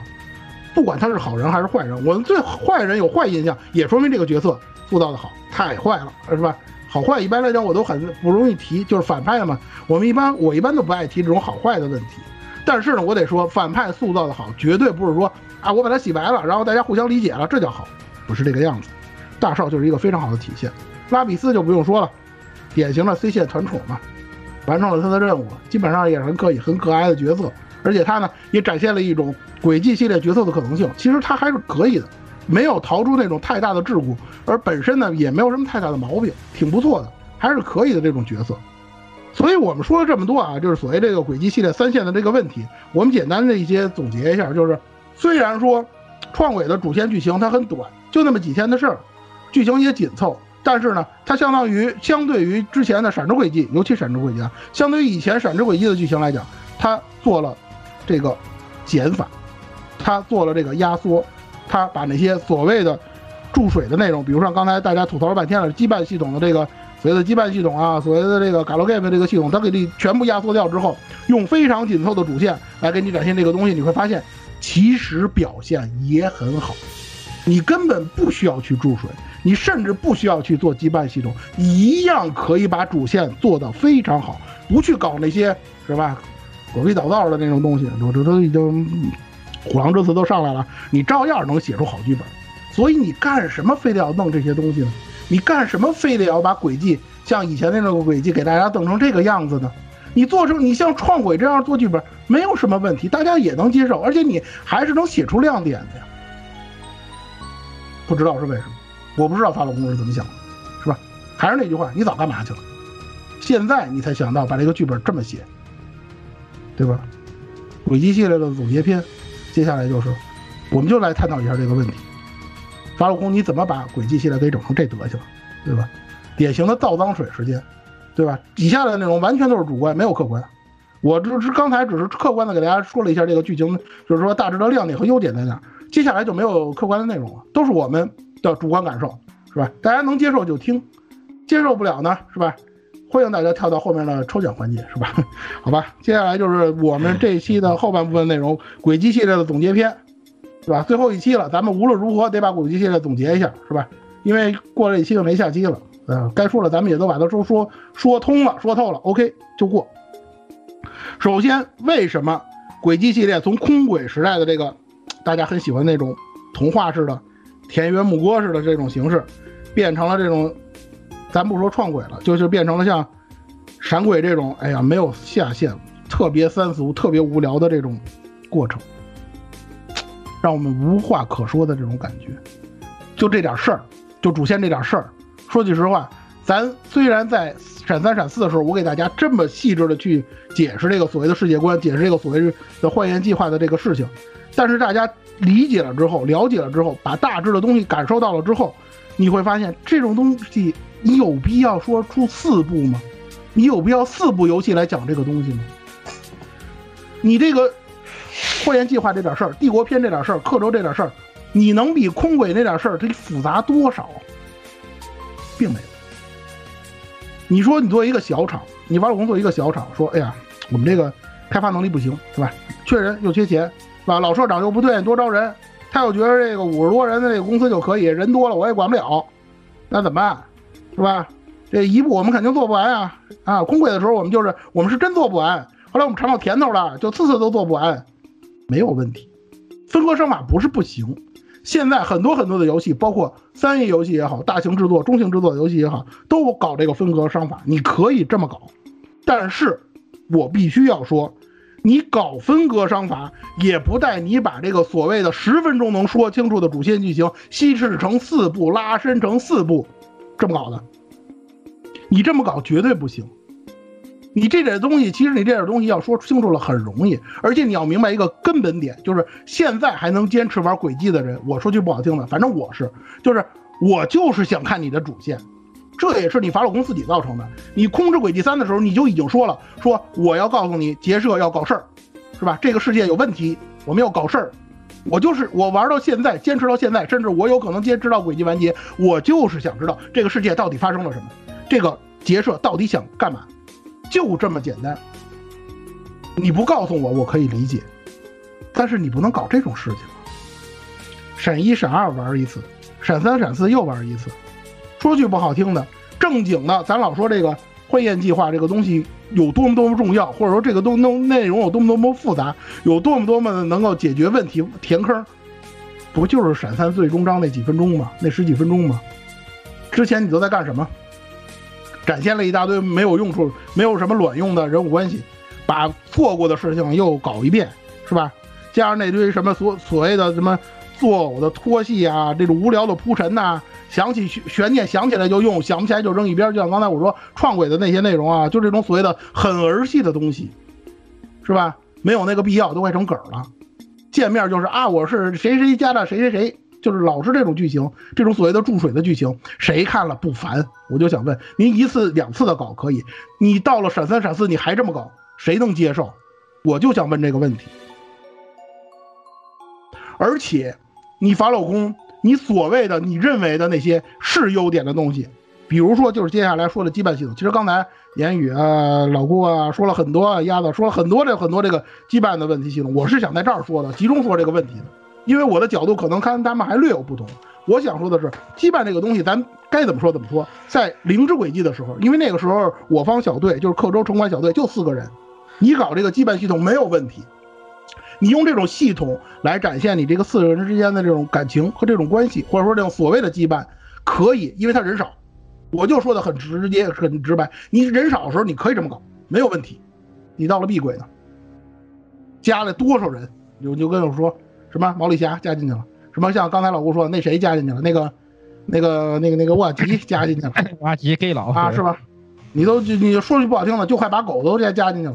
你到闪鬼也是，你把猫，你把那谁赛利努加进去，你把猫加进去，不就这么玩的吗？对吧？你把这些人都加进去，你想干什么？你就为了增加你的游戏性。我还是那句话，你现在。轨迹给我的一种感觉就是，你所谓的那种游戏性的那种可玩性，跟所谓主线剧情的正反馈，我指的是正反馈，主线剧情的正反馈已经快形成一种矛盾了。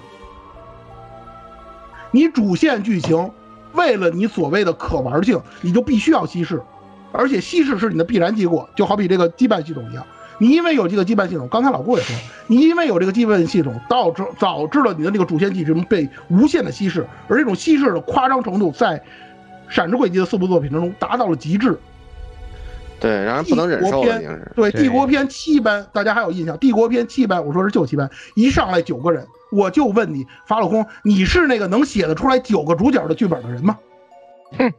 你，但是这是班呢，咱这还是说主线，再说主线，主线是讲一个班呀，你一个班里不可能就四个人，那是炊事班，对吧？那是一个一个一个一个一个学校的班级啊，你就得人多呀。你写三十多个人，不是我法武功，不是我看不起你，您没这本事，您又不能只写四个人。那好了，我折个中，选七个人或者选九个人来写，这已经就让你拿捏不住了。您不是这个有能写九个主角本事的人，就这么简单的一个道理。您没这个本事，您就不要去做这样的事情。这就是我对于羁绊系统的评价。这个东西如果在早期它是有一定的优点的，或者说是能够给整个轨迹作品带来正向作用的东西，但是随着您的水平下降，随着这个故事剧情的复杂，随着主线剧情的推进，这种东西的反动性或者说它的这个负面效应就越来越明显，以至于法老空的这个制作人员都开始怨声载道。因为你每一个羁绊剧情，你都得设计剧情，甚至得设置例会、设置动画，有这个必要吗？没有这个必要。你说你这不给自己找罪受吗？你表现出来的又不好，这玩家又要去吐槽，你甚至影响到李老师本人，就这个主角本人的那个塑造，你干嘛这么弄啊？创之轨迹里头，以前的空之轨迹里头有没有简单有效的办法？有，你不学。按某些轨迹系列的玩家，我一直没投到轨迹玩家，因为大家也不容易，花了这么多钱玩了这么多年了，居然还拿这个当宝。我在贴吧这就有点那啥了，有点有点也是 M 了就。什么叫本末倒置？我就问问大家，什么叫做本末倒置？无数的例呃证，包括刚才说的这些内容，已经跟大家说了，根本没有必要你把这个羁绊系统弄在这儿。其实吧在轨迹系列搞这个大长篇的时候吧，呃，就他这个问题缺点，其实咱们已经说的很充分了啊。这个在其实，在轨迹系列搞大长篇的这种情况下啊，其实恰恰相反，登场人物越多，你的思路就应该越清晰。你恰恰是应该在每一部轨迹系列的时候都有一个很清晰的人物关系，这样才能让玩家看得明白。而且这些角色之间啊，就是相当于捏了一些 CP 之后啊，这些角色之间可以搞出一些差异性来。就比如说，你看这个是吧？呃，这个呃呃，空之轨迹是吧？就是这个女女上男下，对吧？这个呃灵之轨迹啊，就是这个呃男妈妈跟这个那个什么是吧？男妈妈和女领导啊，和家里的小祖宗，对吧？家庭伦理大戏，然后其实到家庭剧，对吧？哎，家庭剧，然后那个是女女女克男，是吧？然后如果到了这个闪之轨迹，就应该搞伦理戏了。哎，就是我说这个这个妹妹跟哥哥，其实本来这一块儿 最容易找戏剧冲突的一定是他们两个，嗯，对吧？哎，你说对师妹，哎，又没有血缘关系，是吧？很传统。然后呢，这又又有爵位的事情，然后又有这个好感度的事情，对吧？然后大家都对起跑了，是吧妹妹站在终点前不知所措，因为她看不见终点线，李也没给她拉终点线，是吧？就很就很尴尬。其实我看妹妹还有这一块，而且非还有皇常有意思。，而且还有黄女在旁边小搞搞搞小助攻，对吧？哎，多好！对对对对对，还有一个黄女在旁边旁旁边搞助攻，就是这这一块的剧情其实非常的丰满，对吧？然后就是各种戏剧冲突其实都有了。如果这样子做，你的这个呃这个角色成长的这个过程，对吧？然后就是这个，然后最后李爷认识到这个野花没有家花香，就这么一个道理，对吧？这是多么的好，对吧？而且你又跟那个那两部轨迹又拉开区分度了。是不是啊？每一部的 CP 都是不一样的，哎，然后那些至于那些七组角色，就每个人你你你扮演好你在主线中某一章的呃自己的角色就行了，比如说该讲魔女的讲魔女，该讲那个商人的讲商人就完了。这个这个后将这个角色，他根本就担不起这个女主角来，完完全全担不起。嗯，这个角色刻画就是彻底失败的，好吧？轨迹女主角最失败的就是她，就她就是想，还不如爱丽呢。我这样对这个这个这个亚亚丽莎就他就是强行搞毫无那种，存在感。就是很宅男喜欢的那种什么，对吧？这个什么这个什么学校里大小姐是就是大傲娇大小姐这种这么这么搞一搞，就搞成这样是。是我们就不具体展开例子了，对吧？对。这个这个就是其实就是说的，就是下一部分就是这个演出打磨的问题，就是不够洗练，就这么简单一件事儿，不够啰里啰嗦，我来磨磨唧唧。我来我来我来提炼一下，来提炼一下这个观点，就是首先我先明确一点，我不反对你抄，刚才我也说了，您有这个本事，或者说你拿到到达到了我们接下来说的那个要求的话，你去抄没有问题。你就我就是抄这个剧本，对吧？我这也是科幻题材，我这个艾利逊它也是科幻题材，我就是抄，可以。您抄点好的。你闪鬼时候，闪鬼发售的时候，我说句不好听的，复仇者联盟都出了那么多部电影了，你既然突出角色，您照着美漫那种方式来做剧本也可以啊。你在帝国线中挑几个人，你每个人做一个角，所谓这个角色的这个单人故事，把它做成游戏，然后你把这几个角色拼凑起来，出一个类似于复仇者这样的这种这种所谓的这种事大事件的这种游戏，是吧？来把你这个帝国篇来解决了，这不是也挺好吗？你不是突出角色吗？有好的例子你可以抄啊。没关系，我不建议你轨迹去抄那些好的作品，反正游戏嘛，玩法抄也不算抄，你可以这么做呀，对不对？你既然说突出角色，我就要塑造角色，是吧？培养粉丝，粉丝喜欢角色，那你用这种方法也可以啊。你为什么要找那种费力不讨好的做法呢？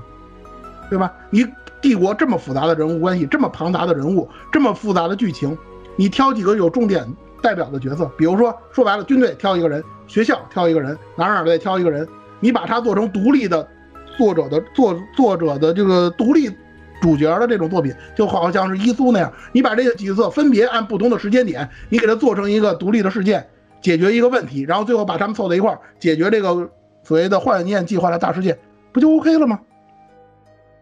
你干嘛非得还像以前的那种路子走啊？你那个时候你就换种活法，不就好？不就已经能解决很多很多的问题吗？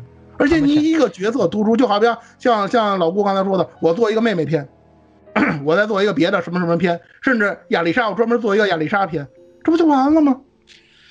嗯，亚历山这没必要。对如果这个如果硬要做的话啊，这个这个这个闪鬼里你挑，如果按蔡老师这个思路，闪鬼里你挑，其实就是那个考哥太难了，他啊考哥选一个考哥来来讲铁血之子的事儿，对吧？库洛来讲铁血之子的事儿，妹妹来讲这个帝国官场的事儿，然后呢再找一个那谁来讲那个学校的事儿，就是李爷来讲学校的事儿，你甚至可以专出专门出一个七姐篇，你们那么喜欢让希望让七姐当主角，你出个七姐篇呢？他本来也是圣女转世嘛，其实也挺好的，让七姐来讲结社的事儿是吧？就完美了。讲结社的事儿，讲他跟那些所谓的，就好比像自己亲闺女的那那那些事儿，包括他跟宰相的那些事儿，你这么做出来不就完了吗？有好别了，他总别讲了，他那事儿不就借不到吗？有什 么好讲的？不就不就不就借不到吗？算了吧，真的是。我我的意思就是说，你有好方式，你可以去抄，我不建议你去抄，可以。包括接下来我要说这个。剧本打磨的这个问题，这个东西我写了一句话啊，说了一句话，这也是仿照这个《让子弹飞》，我这也是抄仿照《让子弹飞》里头那句话，就是洗练，洗练，还是他妈的洗练。有人说，有人说啊，这个东西你学不了，就像刚才老顾说这个《十三机兵》你学不了。好，《十三机兵》的这种这种深层次、这种精神我学不了，表面东西我可以学学吧。举个很简单的例子，一百个字，我就说一件事，我不谈这个剧本好坏，我就说一件事。一百个字之内，你给我把一件事情来龙去脉说清楚，难吗？很简单，这种事情，十三级兵防疫圈能不能做到？能做到。你能不能做到？就这么简单，我就给你一百个字，我就给你简化到八十个字，你给我把这件事情的来龙去脉说清楚，你把六要素当中的三要素你给我说清楚，这个剧本就洗练了。有些人老跟我说，说剧本这种东西是主观性很强的东西，我们没有办法评判它的好坏。我不谈好坏，我就谈你的信息量。你的剧本用最简单的方法给我把信息量说出来，您这个就是好剧本。游戏的剧本就是这么有特点。为什么很多人吹《仙剑奇侠传》出来，《仙剑奇侠传》出来，它最大特点就是洗练，简简单单几句话，一个人物形象出来了，你能不能做到？就这么简单。对，而且其实。而且其实说到抄这个东西上来，就是有有几个东西要提一下。我在平时说教时候说说的很多的，第一个就是他也说了很多，就是那个该死的文本问题，你他妈能不能写好一点？就哪年了，你还在用这种小学生小学生小学字，好吧？对啊，瞎了，说话你们说话能不能说的那个一点啊？对说的不那么尬。就说的不要那么尬，就是举个就什么感觉呢？就是就感觉跟你在说一些什么十几二十年前的网络死语那样，就是我晕我倒，特别尴尬的那种。对，少用一点，啊，没有这个必要。少用一点这种都表达二零二零年了，你还在说哇，你你们怎么能违抗？怎么打得过什么什么样？拥有什么什么样的？我的打，我我都哎，那那まさかまさかなんだ？私ごときの呃什么やるなとやるな。我跟大家说，虽然这是我的个人意见，但是我觉得应该是有一定的这个建设性的，就是对付小学生的剧本，最简单的一个方法就是砍， 把你那些没用的什么定语状语全都给我砍掉，就剩一个最核心、最孤立的那个东西，你就把那种东西弄出来，即使它很简单，别人也看不出什么太大的破绽。多么好的投机取巧的办法！对呀说句不好听的，发老这公，你连投机取巧的办法你都不会。你脸每次手一抓，哦，现在我们七班要针对什么什么解决什么什么的问题，七班啊出动，这个你把它全砍了就出动，是吧？你我们都觉得好多了，对吧？你不要大话西游里头，唐僧那个老虎天竺两三个字儿已经把这个事情说得很清楚了。对啊，对啊，而且哎，而且还有就这么写不就完了吗？对呀，呃多简单的事儿啊！而且这个你非得去演出，注水，你非得去注水，你又不能把这东西说清楚。而且他剧情过场的那些演出，就是到创轨，我就云了，我还没云完，就云了一部分，我觉得，哇，二零二零年了，就是。天呐，这动画的兼用卡都那么多了，你不能你就不能抄点这个镜头和运镜过来吗？大哥了，哇！而且你文字水平又不又也不过关，我甚至觉得，就像我们玩过一些改了嘎嘎卢 gay 的那些演出，就什么都没有，对吧？就闪点画面，我都觉得比你这个尬的要要死的这种不知道哪里去高了到高到不知道哪里去了。哎呦，还是刚才我说的问题嘛，您这个不是留白，您这是开天窗，这不是那一个概念。是天啊，这个运镜哇，哪年了？我的妈哟！哎，费劲。然后那个刀那么砍过去，哇，那个那个镜头那么，哇，我的妈呀！我说我我我都觉得真的，哇，我说你你费劲费劲，真的费劲，看的我看小了学老师都教教过你同样的一句话，不要把那些类似语义的词一遍一遍的重复用，那个东西让人感觉很累赘的。这些东西你做不到吗？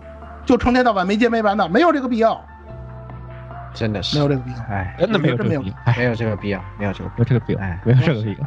对吧？行吧，就是嗯。就是以前我们就还是那句话，就是以前我们觉得所谓的亮点的这个东西，随着时间的推移，它的这个反动性或者说这个负面效果越来越大，你又不愿意扔，得罪不起粉丝啊，弄死个人，哎呦完了，你把库洛弄死了，大玩家不干，是吧？活吧，铁活了吧我？说句不好听的，我都想替妇女那些腐女们说两句话。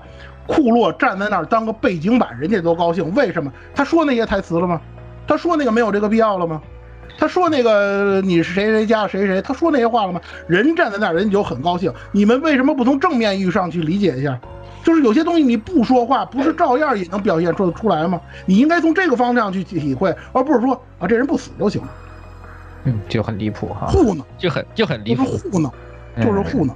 这种东西，即使是这种很负面的，我个人认为很粉圈的东西，我依然能从这个方面提取到一些积极的东西。法老空你做不到，就这么简单。对，真的是离谱。所以就归结出刚才我们说的这个这个问题：你闪之轨迹有必要做成这个样子吗？这么多的问题都堆积在这儿。その必要哎呀がない。 挺好的，挺好的粉丝啊，对，像像像都像像鸭子、像石榴这样的玩家，因为您闪鬼做成了这个样子，弃坑，甚至 PTSD，想起来就烦。不是，你就看销量不是一代比一代低吗？这就行了，这就很能说他明问题了，人家人家有解释了好多人了。了。那个那个没有掌机了是吧？要不然就是别问，问就是黑字儿是吧？每年都是黑字儿，没有赤字。我们就是就是轨迹玩家对吧？轨迹学家都都都这这个态度。我也不想跟他争就这个事儿了。您爱挣钱不挣钱，反正您这游戏做成这个样子了，你不换个活法绝对没戏。闪鬼做成这个样子，我们刚才说了半天了，你把那些好的或者说是玩家那些很喜欢的那些人。都被一点一点的淘汰掉了，剩下的那些就是那些看着人在那戳在那儿就挺高兴的，是吧？一听说接下来的轨迹要改战斗系统，哎呦受不了了！你剩下来的就是这些人，劣剩下的就是那种什么米米卫兵、岳小将这种水平的人。哎，对，剩下的人来讲就是这些人。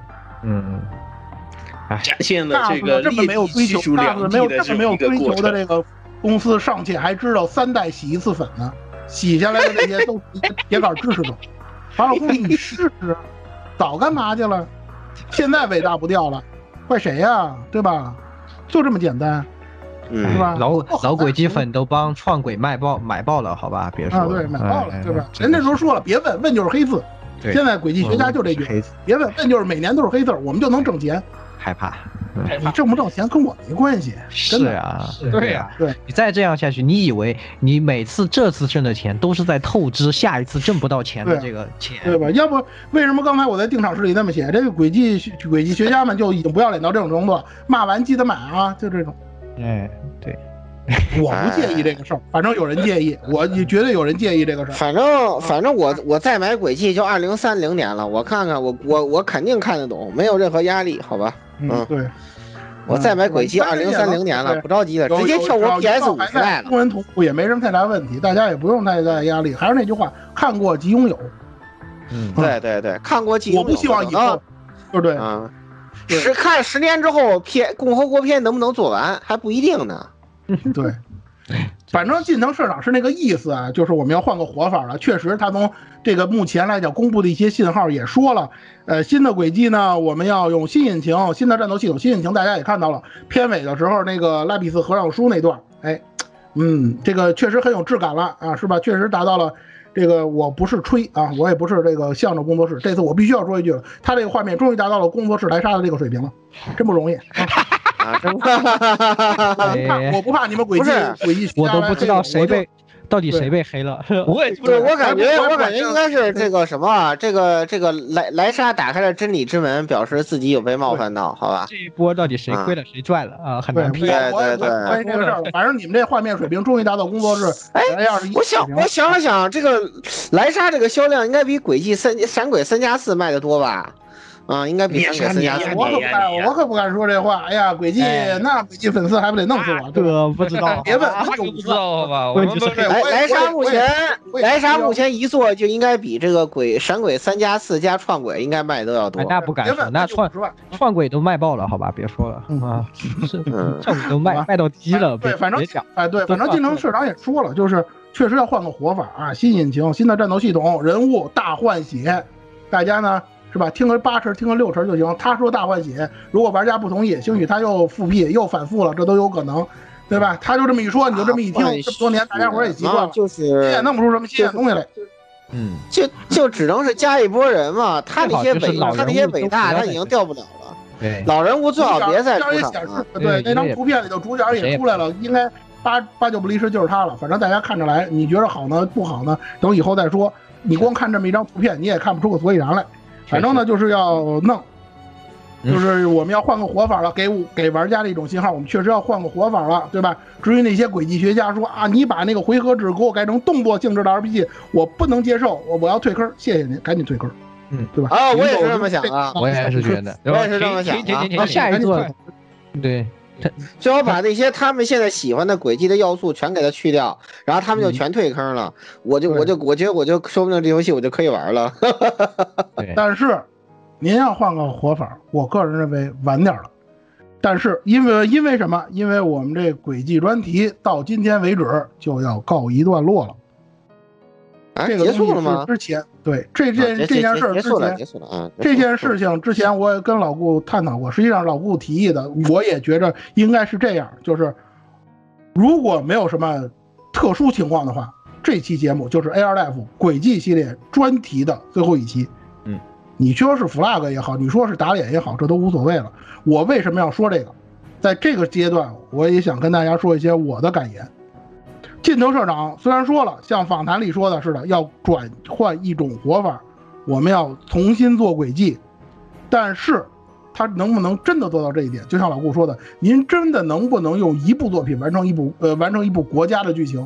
我就这么简单直接的了当的跟大家说，我不知道，你能不能做到不好说。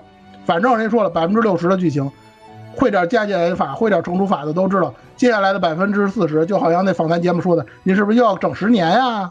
不知道，怎么也得十年吧？我为什么说十年后再玩呢？我就想十年之后，如果他能做完，我就直接看一个玩一个轨迹的结局就完了。玩开头，玩结局。当当然了，我就可能玩这一个什么可可能会有出现什么终止轨迹、终止轨迹二、终止轨迹续。就这种啊，对这种这种事情，共和国说四年，法典国说几年，那个公国说几年，是吧？那就是这种样子，是吧？本来三年的剧本，我给你整个十撑个十年出来，这都有可能。法老空，我觉得我觉得十年后再玩完全没问题。嗯，说句实话，其实闪四的时候我就已经表达了出我观点了。我能，我们能把节目轨迹节目支撑到现在，真的是感谢大家的处理，感谢那么多人。就像刚之前说的，这么多人，你说你脱裤子也好，或者怎么也好的，你一直来讲，你说催更，虽然催更有时候真的很招人烦，但是我真的很感谢大家。虽然我是一个工作室的粉丝，但是我很奇怪，没有人催更我工作室的专题，天天有人催更我轨迹的专题，是吧？虽然咱们 Air Life，你说像鸭子、像言语、像老顾、像石榴这么骂轨迹，咱轨迹做了多少期节目？对啊，闪鬼做了两期，闪鬼闪三做了两期，闪四做了两期，这是一期，之前做了两期，咱做了七期节目。这是一个轨迹黑电台应该做的事儿吗？对不对？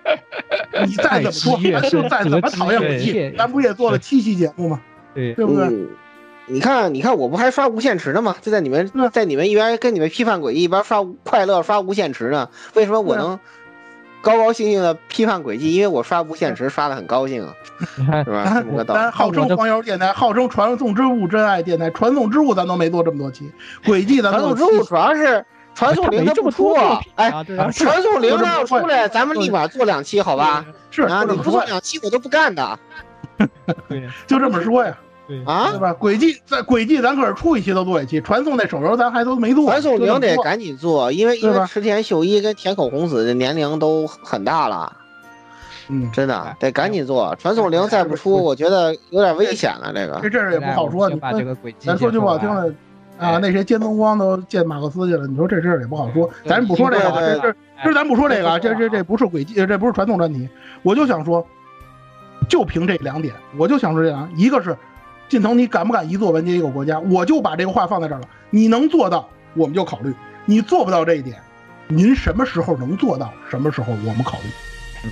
还有就是大家伙这个处理的问题。刚才我说的，我也把这个到这个时间了，我也跟大家说一下这个抽奖的这个环节。咱们这期节目在上线之后，呃，你就是在网易云也好啊，荔枝也好，腾讯也好，就这些咱们发布广播的平台，包括。Air Life 的这个微博，他会发一期这个节目的这个内容啊，就这那么一个发上线节目内容的这么一个转载的这个帖子，在这后面评论的这些玩家，对，就是你们平常喜欢催更的那个地方，你们去评论去，所有评论的这些人我都会记录下来，然后我从中限定一个月时间啊，我从中抽一名欧皇，赠送由我准备的法老空精美周边一份，可以了吧，各位？哦，是吧？可以。我我觉得，我觉得，我觉得，对吧？我觉得。我觉得我够回应大家伙的这个期待了，还有之前催更这么多时间的这个这这个精神，我觉得我应该回报一下大家。真的，大家也不容易，听了咱们扯淡扯了这么多期的这个诡异的内容，骂了这么多期，是吧？啊，这这个一个月的时间，其实会会可以可以换一个双方，呃，就是大家更容易有参与度的那个节目。哎，对，就是那个就是那个呃。呃，可以，我们到时候发起一个群投票，然后呢，这个群投票的问题呢，就是呃，在蔡老师黑过的这么多期轨迹里头，呃，有有哪一期是你最想脱了裤子把蔡老师射爆的，对吧？提这样一个问题，然后把那几期节目都给列上，你能不能写成减肥皂？你写成减肥皂，然后也也可以啊啊！最想对蔡老师减肥皂的是吧？然后然后对，然后把这一期节目呢，然后大家投票，然后你啊从投票里人选一个就行了，我们就不投了啊。这个评论还是要有的，万一他要再催更呢，是吧？再脱裤子不是这个催更跟那个不冲突是吧？咱们就直接定好了，就从投票里选就完了。然后然后你就你学幺零零六二八六二六都不加的人，没有资格领蔡老师的奖品，好吧？嗯，呃，总之反正大家积极评论啊，积极评论那个。你要是评论太少的话，说实话我就黑箱了啊！就是这大家都懂，道理都懂，我也不用说了。让群里投票吧，肯定有人投的，你放心吧。反正你，反正你们群里当中说这个事儿，就是说评论我也能看到，群里的东西我也会参考，大家这些 ID 我都会记住的。然后你们在评论的时候，我温馨提示一句：有裤子这个关键词，我也不怕。你们也别说那些太恶心的、太三俗、回头封号的那种词儿，你也别说了。就是如果你说了裤子这个关键词儿，我就给你加高你的中奖几率，好吧？哎，没问题。喂，哎，我就把这节奏带到这儿了，是吧？好，刚才我刚才我再说一遍啊，就是以后还做不做轨迹专题，就这两点：一，你能不能一部作品完成一个国家的内容？嗯。第二，还有没有这些玩家，你们这些听众，哎，对，还支持不支持我们做这个？我也做，我也给大家一个数。反正 B 站，我看 B 站很多这个 UP 主都是。啊求三连是吧？那个素质三连，咱们也没法三连，我就我就把这个数定在这儿了。刚才说的那个关键词裤子这关键词够两千了，咱们就做下一期轨迹，不管这轨迹，大家应该没有什么意见了吧？两千个下一期轨迹啊，好艰巨啊！先去啊！大家加油，好吧？啊，啊，大家加油啊！加油加油啊！这加油啊！个这个这个这个两千条不限于这一个月，到这个法老空公布下一呃发售下一座开始为止。这间距时间够长吧？我也不难为大家，一个月整两千条裤子，这也是比较瘆人的一件事情，好吧？咱把这个好好啊，两年三年，我觉着凑两千条评论应该问题不大了。行，这个这个权利或者说这个的可能性，我就交给所有的听众朋友，好吧？好，任何一条刚才我说的任何一条不满足这个系列的专题，今天就是最后一期，到此为止。好，好，足够了，真的，别别再说他了。它对在共和国篇说白了，就只是换汤不换药，呃，加点系统，然后一换了一波人来继续这么搞。你说你你聊聊他做甚？这个就再说吧，现在谁都不知道，好吧？谁都不知道，咱们也不下这个结论，咱们对吧也不知道，咱也不马上下这个定论。包括当初创维也是，咱们不下这个定论。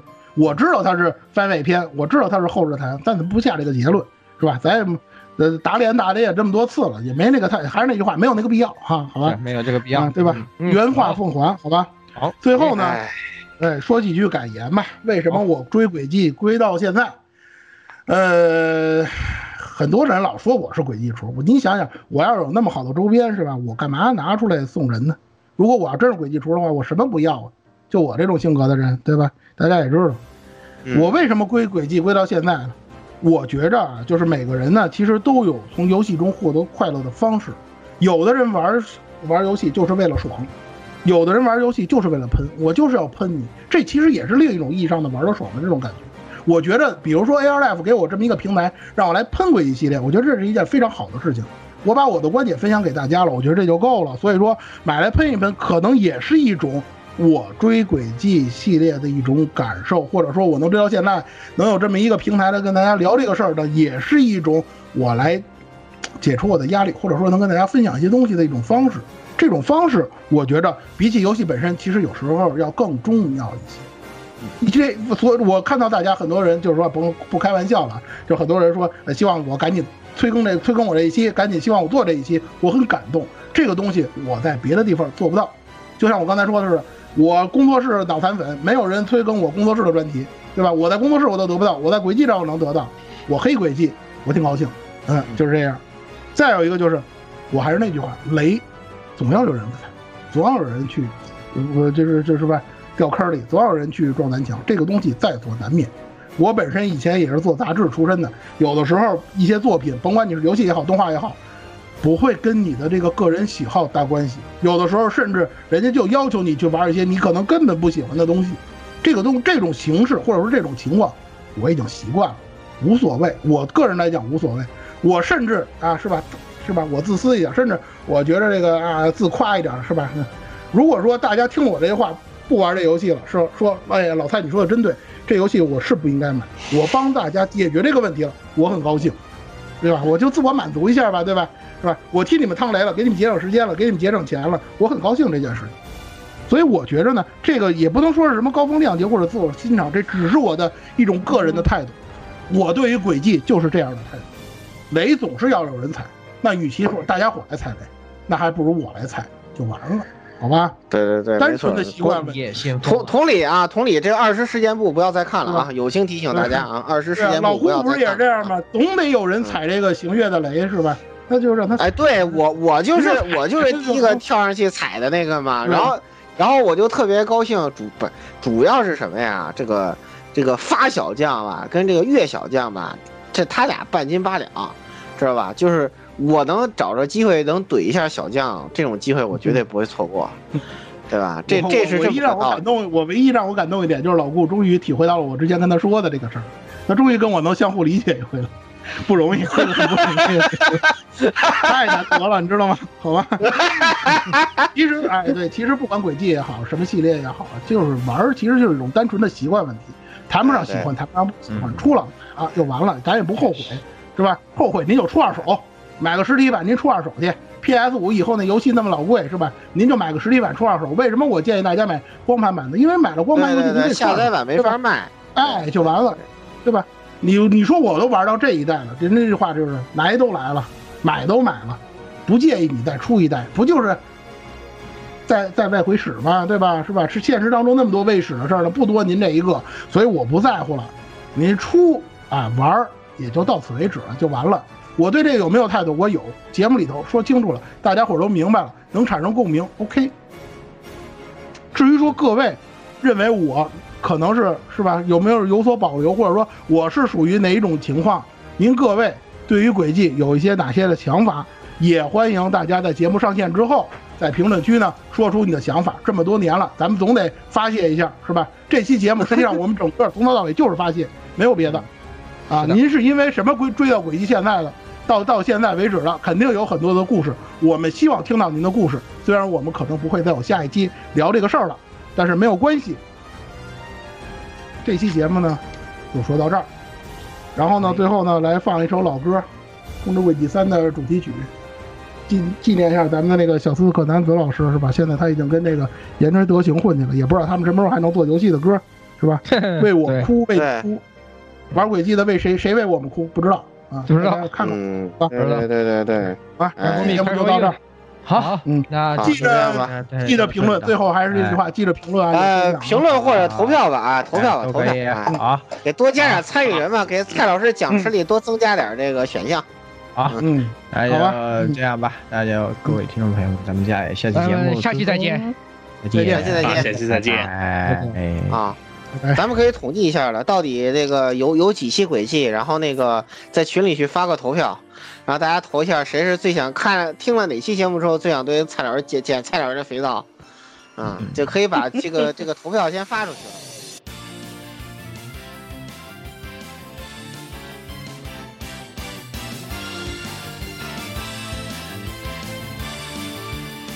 欢迎各位收听本期节目，请各位听众老爷在评论区留下您宝贵的意见。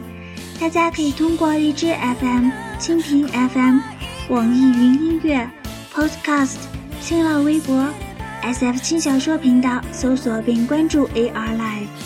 主播和各位小伙伴在官方 QQ 群幺零零六二八六二六恭候各位大驾光临。各位听众朋友们，咱们下期再见。